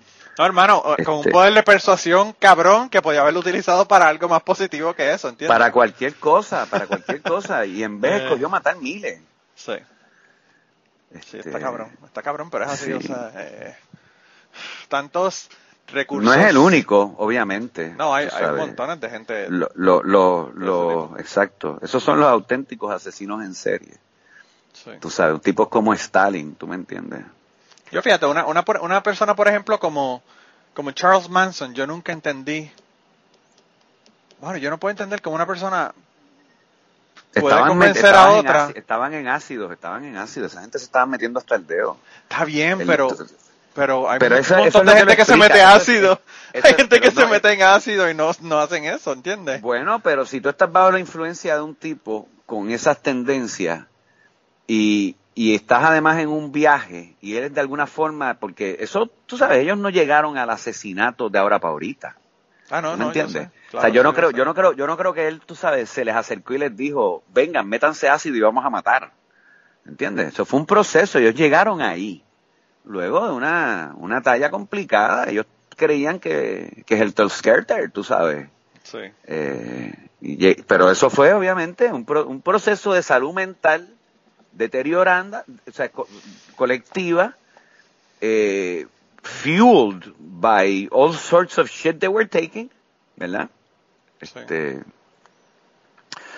pero bueno, muy, muy fuerte. Creo, creo que hay uno de ellos que ahora sale libre, o va a salir libre, o está up for parole, o se la concedieron y ya va a salir. No estoy totalmente claro en cuál es la noticia, pero uno de los que participó, este, le, le atribuían, tú sabes, fue convicto por asesinato. Y, sale y sale libre ahora. Eh, por supuesto, por supuesto, todos, todas las familias de las víctimas oponiéndose, qué sé yo, pero parece que, no obstante eso, el tipo va a salir. Sí, como el tipo que mató a, como el tipo que mató a John Lennon, que sale para paro cada rato y a cada rato va un montón de gente a decir que no, que no lo dejen salir. Eh, sí, pero fíjate. Hablando de salud mental, ¿verdad? Otro que también estaba... Eh, frito, frito, frito, frito, frito, frito, frito, está cabrón. Y, y, sí, sí, sí, sí, sí. Y, y todos estos nenes, ¿tú crees que un nene de 14 años que entra con arma larga ahí a, a, barrer a sus compañeritos, tú sabes, está bien? No, no, no, yo fíjate, eh, yo no sé si tú sabes, pero en, la, en, en el high school donde mi hijo va a estar en tres años, cuatro años, Ajá eh, ¿Ocurrió una matanza de esta? Ocurrió una matanza de esta, sí. El año pasado. el año pasado. El año pasado, me parece que fue, el, no, me parece que fue en el 2017. Bueno, cualquier otra persona se cambia de distrito escolar, aunque en honor a la verdad, si eso ocurrió entonces, es probablemente hoy uno de los lugares más seguros para... Eso te lo aseguro, eso te lo aseguro. No se permiten ni backpacks en la en el en la escuela ya. Pero, pero lo que te quiero decir es que, o sea, yo hablaba con una, con una amiga, con una persona, ¿verdad?, que también es podcastera de Puerto Rico, que está viviendo en Hawái. Y yo le decía que a mí me da mucha pena las personas que murieron, las personas que hirieron. Él, él mató dos y hirió 17. Eh, wow. Pero fíjate, fíjate. Y, y yo, a mí me da mucha este pena esa gente, pero también me da mucha pena a él porque hasta, hasta qué punto tiene que llegar una persona para hacer una cosa como esa, ¿verdad? Eh, yo le decía que como, como una sociedad puede haber haberse olvidado no prestar atención a una persona al punto de que haga una cosa como esa. Está cabrón. Sí, sí, sí, sí, sí. Y, y bueno, eh, los Estados Unidos es una sociedad convulsa en donde, tú sabes, el énfasis está sobre estereotipos de aceptación, ¿tú me entiendes? El dinero, el trabajo, el ser lindo, el ser deportista, el ser popular, tú sabes. Claro. Eh, hay una presión y todo es competencia y comparación y tú sabes, hay una presión bien grande. Este, y tú sabes, es, difícil para un niño, pienso yo, es difícil para cualquier persona sentirse que vale, que es especial. ¿Tú me entiendes? Que, sí, pero, también la, la, no sé, yo pienso que la... O, o por el contrario, o por el contrario, eh, pero tú sabes, especial pero dentro de un grupo, ¿entiendes? Especial porque valgo, pero valgo dentro de un grupo, no como que soy especial porque, tú me entiendes, I'm just, I'm just the greatest, porque entonces eso lo que hace es precisamente asusar la competencia, ¿te das cuenta? A ver quién es el más especial, tú sabes, el, el más hipster, el más, el más in, como se decía en los 70. Sí, sí. Pero yo, eh, no sé, yo pienso que la, nuestros niños están con issues de interacciones humanas porque nuestros niños tienen menos interacciones humanas que las que nosotros tuvimos cuando nos criábamos. Bueno, estás hablando del impacto de, las de los aparaticos tecnológicos y eso. Sí, los miedos de la gente de que no dejen que los niños salgan y que hagan nada afuera y que... ah, bueno, eh, perdóname, eso en algunos lugares, porque en Cuba están todos descalzos en la calle dándole patadas a las latas. Claro, así debería, así debería ser, yo pienso. Eso, sería Y los niños van caminando solos desde edades tempranas a la escuela, como, como hace mi, mi hijo Arturo, porque tú sabes que yo tengo un niño autista, pequeño Antonio, entonces él, pues, obviamente necesita estar acompañado, no puede andar por ahí solo, pero Arturito, con sus 12 años, camina a la escuela, tremendo tramo por ir para allá, y nadie piensa que a ese nene le puede pasar algo. Pues ¿sabes? Fuera, fuera, fuera inaudito realmente. O sea, nadie se queda pensando en qué peligro. No, al revés, yo pienso que es como era Puerto Rico en una época en donde todo el mundo por el por donde él pasa están pendientes del niño que no le pase nada. Eh, eso es así y de muchas maneras y de muchas maneras la analogía es exacta. Tú sabes, Cuba, Cuba en ese sentido se parece al Puerto Rico que tuvimos una vez en donde había un sentido común importante y la gente salía de sus casas por las tardes y se reunía y jangueaba y todo el mundo conocía a los niños del vecindario entero y, y, se vivía, tú sabes, en esa, en esa, ahora eso tal vez ocurre un poco en las organizaciones cerradas, tú sabes, de, de la gente con billete, ¿entiendes? Los privilegiaditos de, los privilegiaditos del mundo que se creen que realmente así es que se vive en el mundo. Tú sabes, eh, tú sabes, eh, este, pa, pa, pa, papi que me, me, viene a recoger en el BM para pa llegar, para llevarme al juego de básquet en Caparra. O, para ir al play date con, el, con los amiguitos. Exacto, exacto, para ir al play date. Mira, eh, Antonio, la pregunta que te iba a hacer al principio que nunca te hice, que fue la cosa. La Empezamos a hablar de Raptum Vitae, no hay lugar para en el mundo y nos hemos ido por, hemos hablado por tu vida, de cuántas cosas. Vamos a hablar de eso, vamos a hablar de eso también. Eh, lo, que, lo que te iba a decir o lo que te iba a comentar o preguntar es, eh, luego de haber vivido en Puerto Rico la mitad de tu vida y la otra mitad en Cuba, ¿cuál tú crees que es la, el, el, como dicen los gringos, el misconception más grande que tienen los boricuas de Cuba? Este, la idea que, a veces la gente tiene en Puerto Rico, por ejemplo, o en otras partes del mundo, porque en Estados Unidos también podemos hablar de lo que de las ideas de Estados Unidos de Cuba. Pero ¿qué es la, la cosa que que nosotros tenemos una idea que es completamente opuesta a lo que realmente es cuando tú vas a Cuba y vives en Cuba? tú sabes, yo, yo, creo, yo creo que en Cuba y en la sociedad cubana, este, todas las sociedades del mundo, todas las sociedades del mundo son opresivas en algún sentido y en algún grado. No me refiero a que sean opresivas desde, desde un punto de vista político. Este, o sea, que el sistema político sea opresivo, sea autoritario, lo cual se podría arguir que el cubano lo es.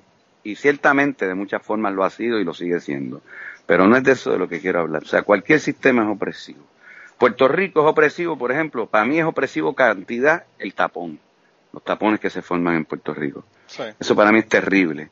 Para mí es opresivo ver noticias como que se paró un carro al lado de otro en una gasolina, se bajó un tipo y le pegó cuatro tiros al otro y lo dejó pegado ahí mismo. A plena luz del, del, día y agarrado por cuatro cámaras de seguridad y no se sabe ni quiénes fueron. Que cojan al chamaco este, al, trapero, y le peguen no sé cuántos tiros y lo, y lo dejen plano. No sé cuántos asesinatos ya. O sea, la seguridad pública en Puerto Rico es, o la falta de ella, es opresivo.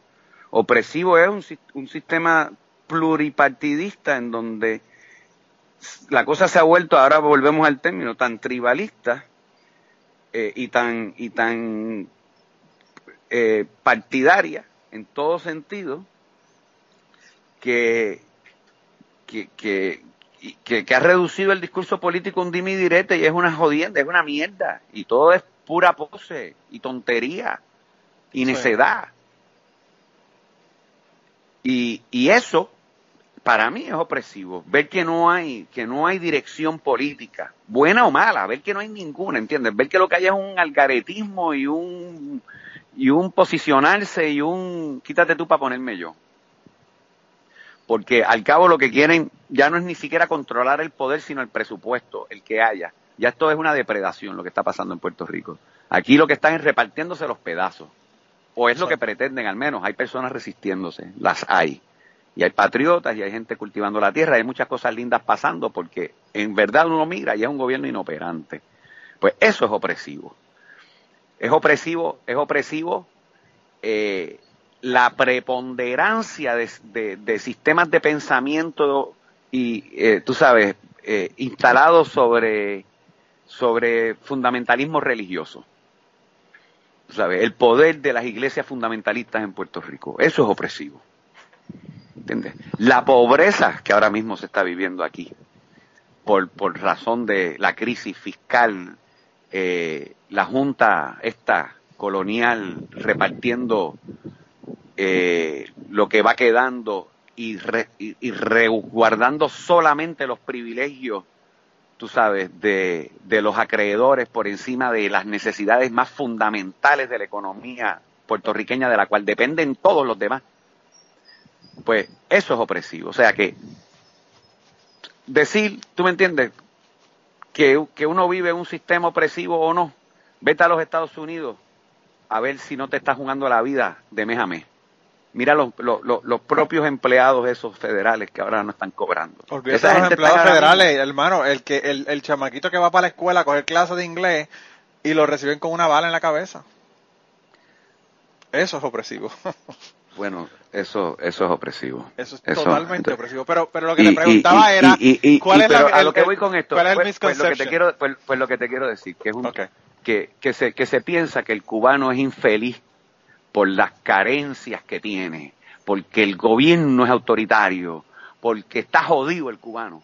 Y yo he visto poca gente tan alegre, tan inventiva, tan resourceful, tan palante, tan guarosa, tan cingona como el cubano. ¿Tú me entiendes? El cubano no es infeliz. Y es un sistema político imperfecto bajo cualquier punto de vista, pero de alguna manera es perfectible y a fuerza de repetir, aunque sea como el papagayo, un montón de ideas extraídas del ideario martiano, que es de lo más alto que existe, pues se van sedimentando ciertas, ciertas, eh, digamos, marcas en la idiosincrasia del cubano que son eh, muy positivas, muy positivas, tú sabes. la idea de trabajar juntos hacia algo, la idea de la colaboración, la idea del, del colectivo, de incluso el, el tú sabes, el, el, el, colocar al colectivo por encima del individuo, porque la tendencia del individuo siempre es al así. Lo que no es natural es poner al resto por encima de uno, porque eso ya es servicio. Y eso en Cuba, pues, a fuerza de lo que tú quieras, es muy, muy prevalente, ¿entiendes? Otra cosa importante es que Cuba es uno de los países más seguros del mundo. Yo camino a las 4 de la mañana por cualquier parte de Cuba y no pasa nada. Sí. ¿Entiendes? Me puedo meter en el sitio más marginal y no va a pasar nada. Y eso, pues, es una fuente, es una forma de libertad. Me, diste, me diste una, me recordaste una imagen, eh, Antonio. Yo no sé si tú te acuerdas.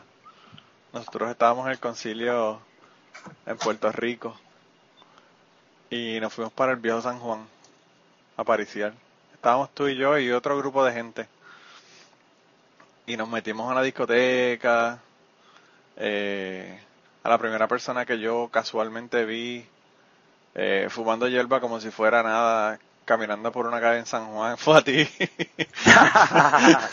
bueno, en aquella época, ¿verdad? Esto, eh, esto fue hace mucho tiempo y ya sabemos era por razones médicas. Yo soy, yo siempre fui un adelantado. no solamente eso, eh, yo, yo a mí me, me, me pareció tan, tan casual que dije, coño, qué chévere, qué, qué bien que sea, que sea de esa manera. Eh, y nada, nos fuimos a una discoteca, jangueamos, hablamos con un montón de gente, tú tenías a todas las chicas como que embelesadas mirándote por tu léxico y tu, y tu verborrea tan, tan florida. Ah, sí, fue una noche de esas exitosas, las tuvimos peores, pero aquella fue buena. Esa, esa fue buena. Esa fue buena. y entonces yo como a la... Sido, hemos, hemos sido bendecidos con, con, con, amigas muy lindas, tú sabes, esa ha sido una de nuestras ganancias. Por eso creemos en la mujer como creemos, coño. Y yo, yo como a las 2 de la mañana, 3 de la mañana, te dije, hermano, eh, Antonio, yo me voy porque yo tengo que dirigir una meditación en la playa, allí en la placita del Indio. Eh, sí y te dije, me tengo que ir, nos vemos, y tú te quedaste, ¿verdad? Y entonces yo me fui, dormí como dos horas, qué sé yo, dos horas y media. By the way, en el hotel con una de las chicas que, que estábamos, que, que er, ellas eran dos, ¿verdad? Estaban quedándose, eran de República Dominicana, se estaban quedando en el cuarto eh, en ocupación doble y ellas se quedaron en una cama para que, para que yo me quedara en la otra cama. No hicimos nada sexual, by the way, por lo menos en esa ocasión. Eh, bueno, pero no voy a hablar, no voy a hablar, no voy a hablar de las otras. Te, te, estás disgregando, te estás disgregando. Estoy, estoy. Eh, no fue, no fue por, no fue por no querer. Too much, too much information, too much information. No fue, no fue por no querer, es que pues, estaba, estaba indispuesto. Pero vas a seguir, vas a seguir. regresa al tema. Pero anyway, y entonces yo dormí como dos horas allí en el, en el hotel, me levanté, me preparé para ir a la, a la meditación Bajé, cuando llegué habían como 20 personas en la meditación y cuando estamos a punto de comenzar la meditación, tú llegaste, probablemente, de, probablemente de la discoteca, con una botella de vodka que yo no sé dónde diablos tú la sacaste, a meditar también. y yo dije, puñada, yo quiero ser, cuando yo sea grande, yo quiero ser como Antonio. Qué simpático, mano. Sabrá Dios de dónde el hombre viene eh, y de dónde el diablo sacó la botella de vodka, porque tú estás en una barra y te sirven trago, pero yo no sé dónde carajo te sacaste una botella de vodka y estaba eh, eh, poco menos de media de, llena. yo digo, cuando yo sea grande, yo quiero ser como Antonio. Qué cosa, qué cosa. Pues, esa, este este podcast es de historia y esa, esa historia yo la quería hacer cuando hablaba contigo. Porque fue un día muy memorable para mí. Y by the way, hicimos tremenda meditación y tú, independientemente si habías bebido o no, le hiciste esa meditación cabrona también. Me acuerdo, me acuerdo, me acuerdo, me acuerdo. Y, y, todavía meditamos, creemos en eso, tú sabes. Claro. Siempre, siempre me han dicho, o he leído, o alguna vez pensé, no sabría decir cuál de las tres, que meditar es callarse. Este, y callarse es útil. Claro. Porque tú dejas de ser ese, ese, ese, ese ser atolondrado que dice y dice y actúa y actúa para convertirte en el ser que simplemente está y recibe.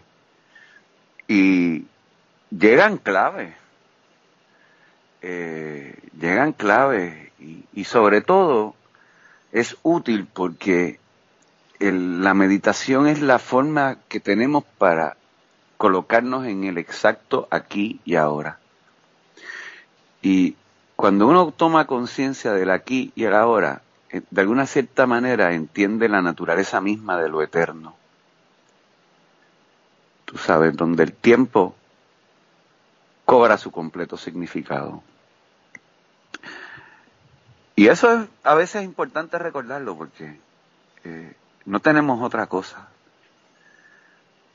Y no estamos yendo hacia ninguna parte, ya estamos aquí. Eh, el gerundio es una idea, tú sabes, eh, que sirve para, pues, porque nosotros, nosotros nos proyectamos en el tiempo. Esa es otra cosa que tenemos los seres humanos. Aparte de conocer la circunstancia, no, la circunstancia exacta de nuestra muerte, pero la circunstancia de que nuestra muerte es cierta. Este, y que, y que la mortalidad es para todos, por lo menos hasta la fecha, ¿verdad? Hay algunas películas de ciencia ficción que fantasean con la noción de que yo pudiera continuar para siempre. Esa es nuestra fascinación con los vampiros. No es que chupen sangre, aunque esa parte también nos gusta porque es sexy. Es la idea de que vivan para siempre, tú sabes, que conserven, que conserven la conciencia. Porque al cabo eso es lo que nos preocupa, la transmigración o no de la conciencia. Aunque, aunque no puedan salir, aunque no puedan salir de día, porque del día como quiera es overrated. La noche me gusta más a mí. ¿Perdón? aunque los vampiros no puedan salir de día, porque el día Bueno, algunos sí, si tienes el anillo correcto. Ah, bueno, pero, el día, el día, el día es overrated en mi mundo. A mí me gusta más la noche que el día. Pues tú sabes, la, la luz tiene su encanto, ¿entiendes? Sí. O sea, por ejemplo, por ejemplo, las flores en la noche se, se, se, se, se, esconden. y para mí las flores... que abren, hay otras que abren. Bueno, las hay, las hay. Al final es todo con lo que... A mí me cuadran las dos cosas. De nuevo, volvemos al, asunto, al, tema del contexto. ¿Tú me entiendes? Eh, yo disfruto de la noche mucho. Aquí donde vivo hay escasa, escasa eh, contaminación lumínica, porque yo vivo en un poblado pequeñito, pesquero, en la costa sur de Puerto Rico, entre Salinas y Guayamas está Pozuelo, es un dedo de tierra, entonces tiene una zona que es mangle protegido, eh, con, con salida al mar, por su bahía y qué sé yo, y del otro lado tiene playa, una que es, una en la que se fean, y es bastante peligrosa, por cierto, y luego para otro lado, a partir de unos arrecifes que hay, se hacen unas positas muy chulas. Hay también callos, hay los siete callos Caribe se llaman, son bien chéveres, bien chulos. Y bueno, aquí hay hasta barritas, porque hay turismo interno, tú sabes. Los fines de semana, a partir de jueves empieza a venir gente para Pozuelo. Hay varios negocios hasta exitosos y tiene un pequeño náutico y qué sé yo. Pero a mí me gusta, me gusta mucho porque eh, aún en el fin de semana, para la parte que yo estoy, y no es que esto sea grande, esto no es grande, para la parte que yo estoy, pues no, no me invaden mucho la gente, salvo cuando el vecinito pone reggaetón. este, o, o, o, trap, o trap. Sí. Que, que es la nueva cosa eh, la, cúspide de la moronería. Realmente. de la moronería. Por eso te tengo aquí, porque yo soy de los, de los del club de anti-trap y anti-reggaeton. Eh, bueno, tú sabes, yo no soy, yo no soy anti eso. Yo, yo, yo, yo, yo de una parte, de una parte, yo, yo, yo lo que vivo es, tú me entiendes, eh, entristecido por, por, por, por, por lo poco que la gente se pide estos días, ¿entiendes? Yo recuerdo cuando, tú sabes, la trova cubana llenaba estadios, ¿tú me entiendes? Cuando Silvio Rodríguez me bueno y todavía lo hace, él. Pero tú, tú sabes, cuando no era el trapero, sino el trovador o el cantor o el, que llenaba un estadio, ¿entiendes? O el salsero, tan rica que es la salsa clásica, pero esta mierda de verdad, te la voy a meter, te la voy a meter, te abre el bollo, te abre el bollo, soy el más cabrón, ¿qué cosa es eso tú? Tú sabes, hablando, de egos, ¿verdad? Hablando de egos. Y, y sí, sí. Y entonces, eh, eh monocole, nene, y se quedan ahí, ahí, ahí. Es como un loop pendejo, vulgar, tonto, presentado moronamente y además misógino y objetificante y toda esa pinga que sabemos que no funciona. O sea, es una mierda. Y, y ver cómo esos tipos se van volviendo mainstream y tú sabes, y adquieren cada vez más prominencia. Ahora, no sé, este, ayer Guantiel, residente, que ahora parece ser el mejor amigo del Bad Bunny este. Sí. Tuvieron, parece que yo no sé, yo vi una foto de que habían despedido el año juntos, de que habían despedido el año juntos y, parecían, tú sabes, poco menos, poco menos que gay lovers. Le llevaron, lo cual está bien, lo cual está bien porque eso se lo respeto, pero lo que me chocó del asunto es, tú sabes, porque, tú sabes, ver cómo gente que uno pensaría, tú sabes, son tan disímiles. Y en especial me, me choca un poco de este chico, de, de René, porque uno respeta su trabajo bastante, ¿tú me entiendes? Sí. Eh, es un trabajo respetable, él, es un artista de otro nivel. ¿Qué hace con el morón este? Hablando qué, de qué. No parece sensato. Y lo otro es, lo otro es este, que ahora creo que ayer Guantiel fueron a visitar a Rosselló y hay una foto de Rosselló vestido que parece un rapero más. Con una gorrita y chores y que, y Que le llevaron una parranda, le llevaron una parranda. Que supuestamente una visita de eso para hablar del crimen. ¿Qué cosa es eso? Y la única, la única explicación que yo le veo es que, tú sabes, cuando ya, cuando ya se llega a cierto nivel, a cierto nivel, la principal, o sea, que se tiene, se tiene ya, tú sabes, ya, ya uno está entre los millones de fanáticos y de seguidores, ya te conviertes en una figura mediática como el, el tonto ese se ha vuelto. Que ese es el vínculo, ese es el vínculo. Ya no es aquella cosa en la que creías cuando eras el pobretón y estabas arrancando. ¿Tú me entiendes? Ya nada de eso. Todo eso cobra. Porque it's all about the tweets and about the media exposure and about what's happening and about what's cool y sobre el billete en última instancia, tú sabes.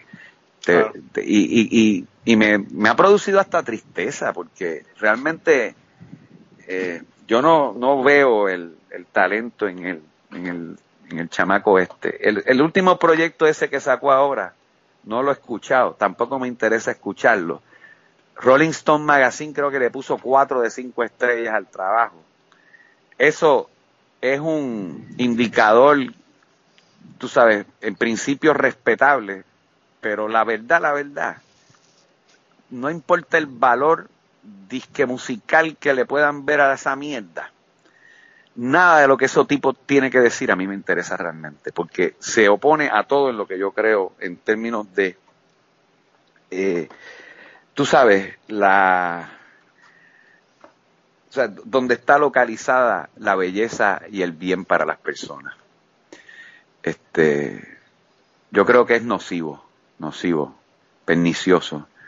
Y, y pues, no, no tengo mucho más que decir salvo eso, tú sabes. No, le tengo, no le tengo, no le tengo, no le tengo ningún respeto a, a ese ejercicio porque lo encuentro primitivo, lo encuentro tonto y lo encuentro pernicioso. En cuanto a todo lo que dice, eh, eh, tú sabes, sale parte, parte, parte del, del, ego, del ego más, más, más enfermo y pendejo. Y además, y además, la manera en que se vuelve el discurso general es dolorosa. Porque es la única mierda que están escuchando estos chamacos. Sí, a mí me afecta, me afecta ver Oye, pero es, la, es lo único que oyen, es esa mierda. Sí, no hay nada más. No hay nada más. Eh, es solamente ese sonido lo que se escucha. Pero yo creo que lo que acabas de decir es perfecto para ya ir terminando.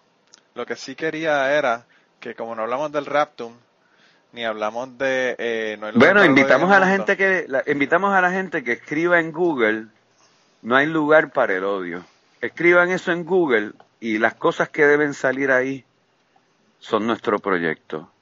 Eh, es una iniciativa en defensa de la condición humana, tratando, tú sabes, de eh, añadir nuestra voz a otras y que eh, podamos entre todos crear una mayor conciencia sobre, pues, las realidades del otro eh, y la aceptación del otro como el, como el principio, tú sabes, el principio de coexistencia pacífica más elemental.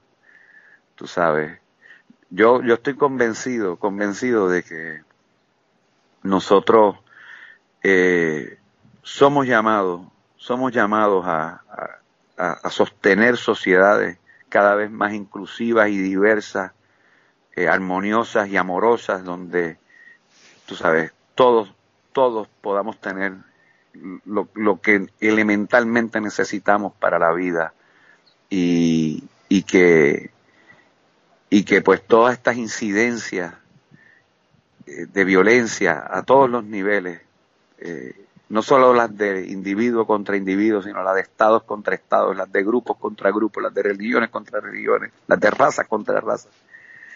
esas, pues, cedan, cedan, cedan, porque está todo en juego y no es solo la felicidad de una sola persona que innecesariamente sufra por causa de estas fuerzas, sino, tú sabes, es la supervivencia del planeta mismo, porque hasta tanto nosotros no podamos ni siquiera parar de lastimarnos los seres humanos a los otros seres humanos y de garantizar las condiciones básicas para que las poblaciones humanas del planeta puedan vivir con los mínimos índices de calidad y, decencia.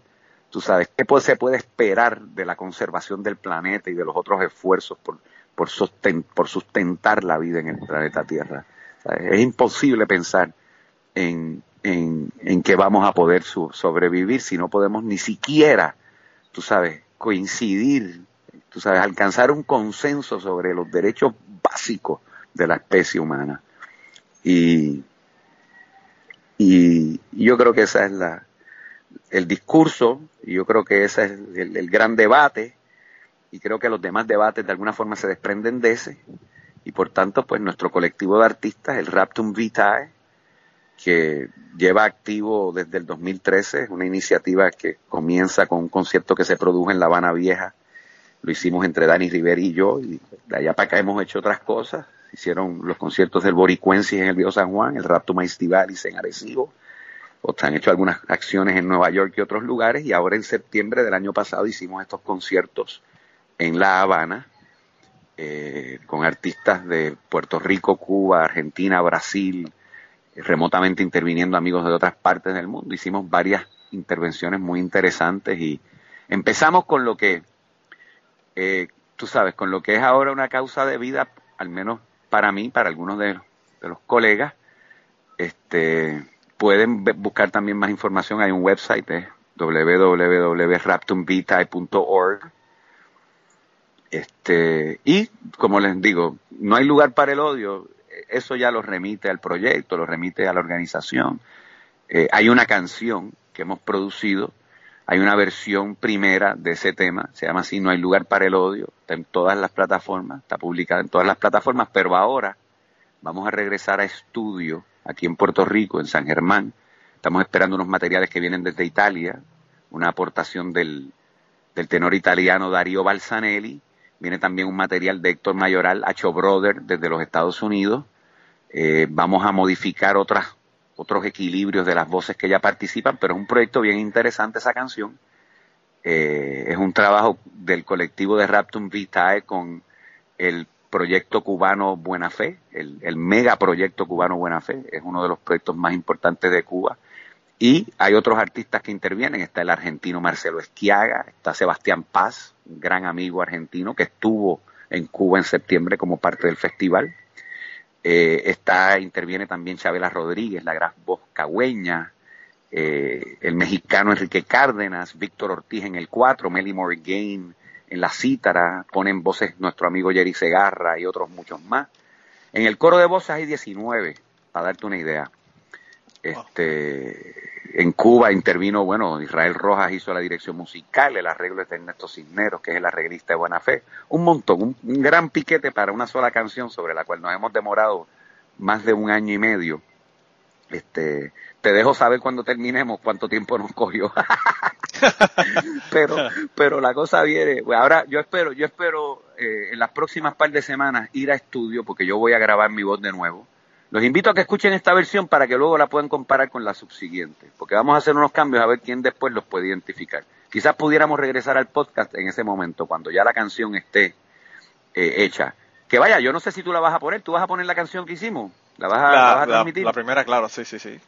la primera versión, para que la gente la escuche. Y entonces, luego, pues cuando venga el remix, para que noten las diferencias y podemos comentar sobre eso, porque ha sido un proceso bien ponderado, o sea, las decisiones que se tomaron con respecto a lo que vamos a hacer en términos de cambiar la canción han sido, eh, tú sabes, no, no, han sido espontáneas, han sido cosas muy pensadas y creemos que estos cambios van a hacer una diferencia importante eh, en, en, cuanto al alcance de la canción, en cuanto al, el, al appeal, digamos, de la canción.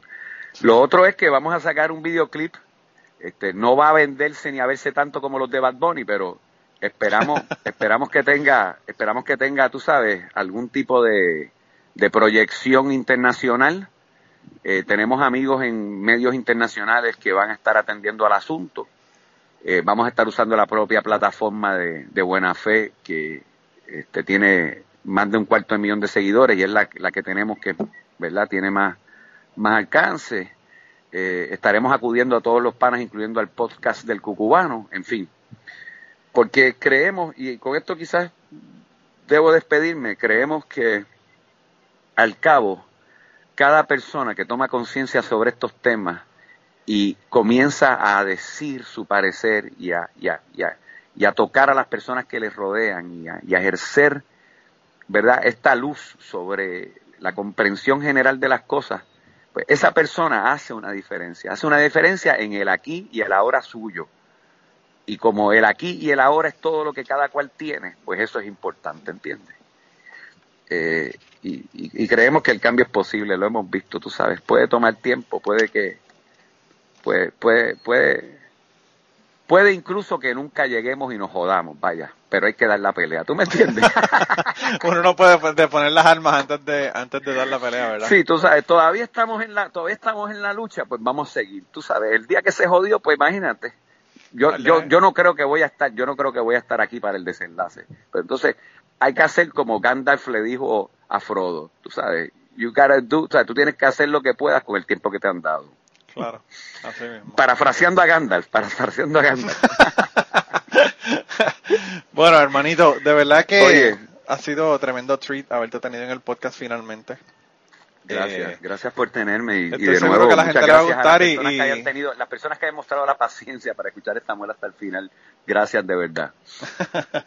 y a ti, si te quieren conseguir, ¿te consiguen en dónde? Eh, pueden escribirme a mi email, raptumvitae, eso es R-A-P-T-U-M-V-I-T-A-E. Este, yo no sé si cuando tú publicas pones esta información, debes quizás ponerla, pues. Sí, raptumvitae, raptumvitaecorp at gmail.com y puedes hasta darles mi teléfono. A mí, me puede llamar cualquiera que quiera conversar, realmente. Estamos abiertos a, llamadas telefónicas. Pero no le digas no este, de cualquier persona interesada. Bueno, ojalá. me, escuchan, me escuchan demasiadas chicas y es que el, el, el, tuyo, hermano, las atrae como, como moscas. Y no dije ningún poema, fíjate. No dije ningún poema.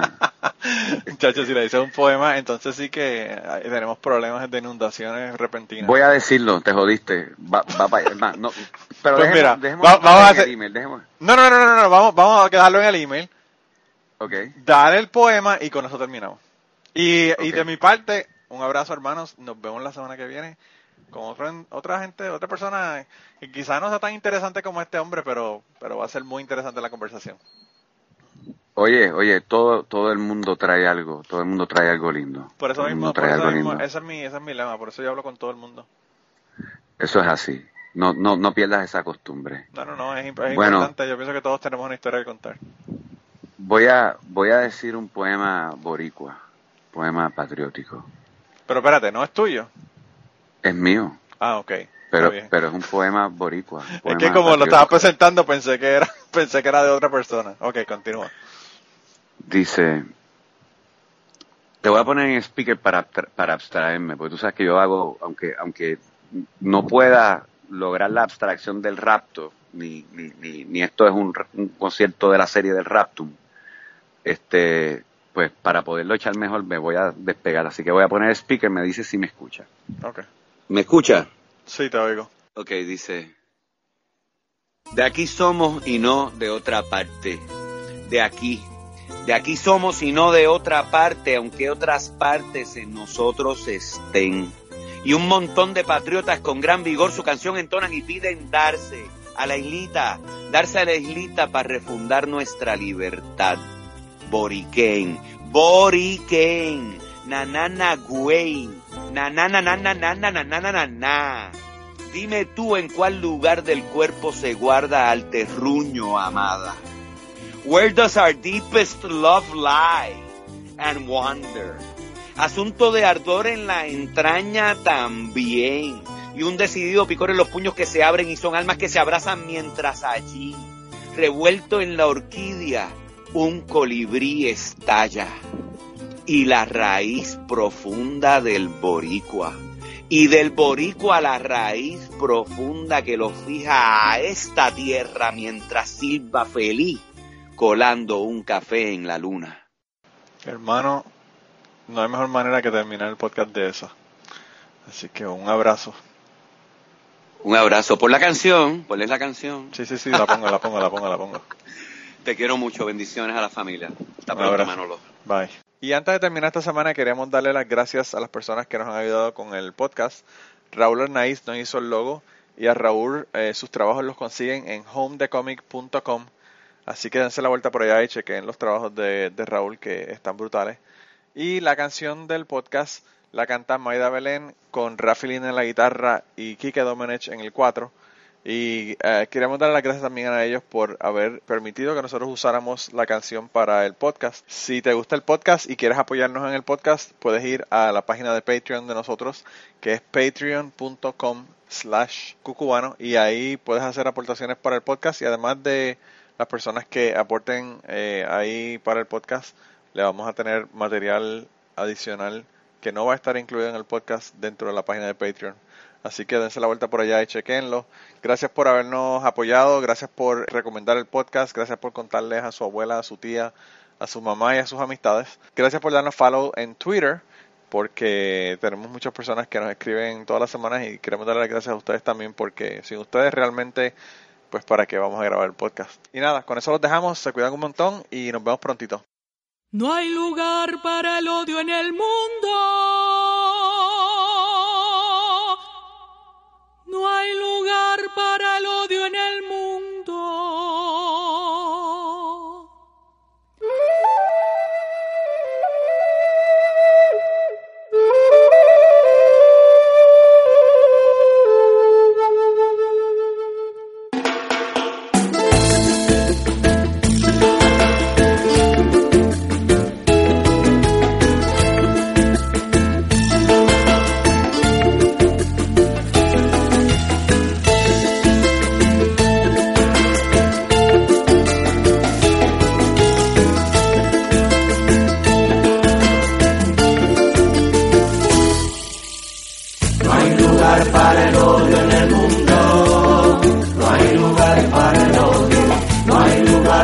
melodía en el mundo.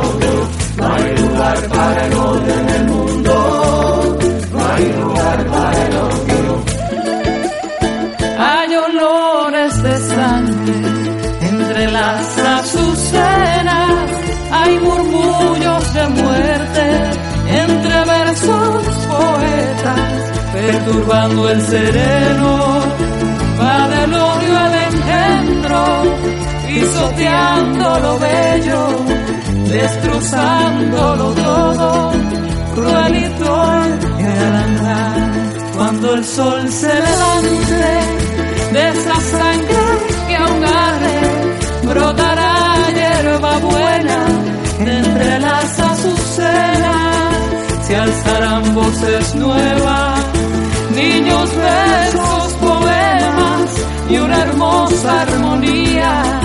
Florecerá la vida en tierra prometida por amor. No hay lugar para el odio en el mundo, no hay lugar para el odio, no hay lugar para el odio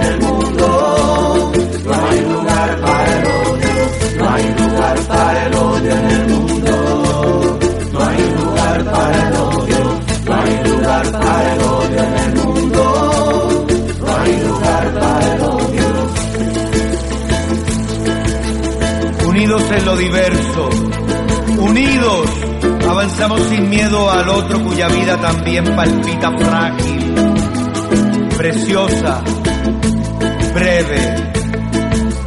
Bendita alma de todos los seres. Y en el éter permanecen las galaxias suspendidas mientras alerta desde arriba el ojo inexorable de Dios nos mira. De la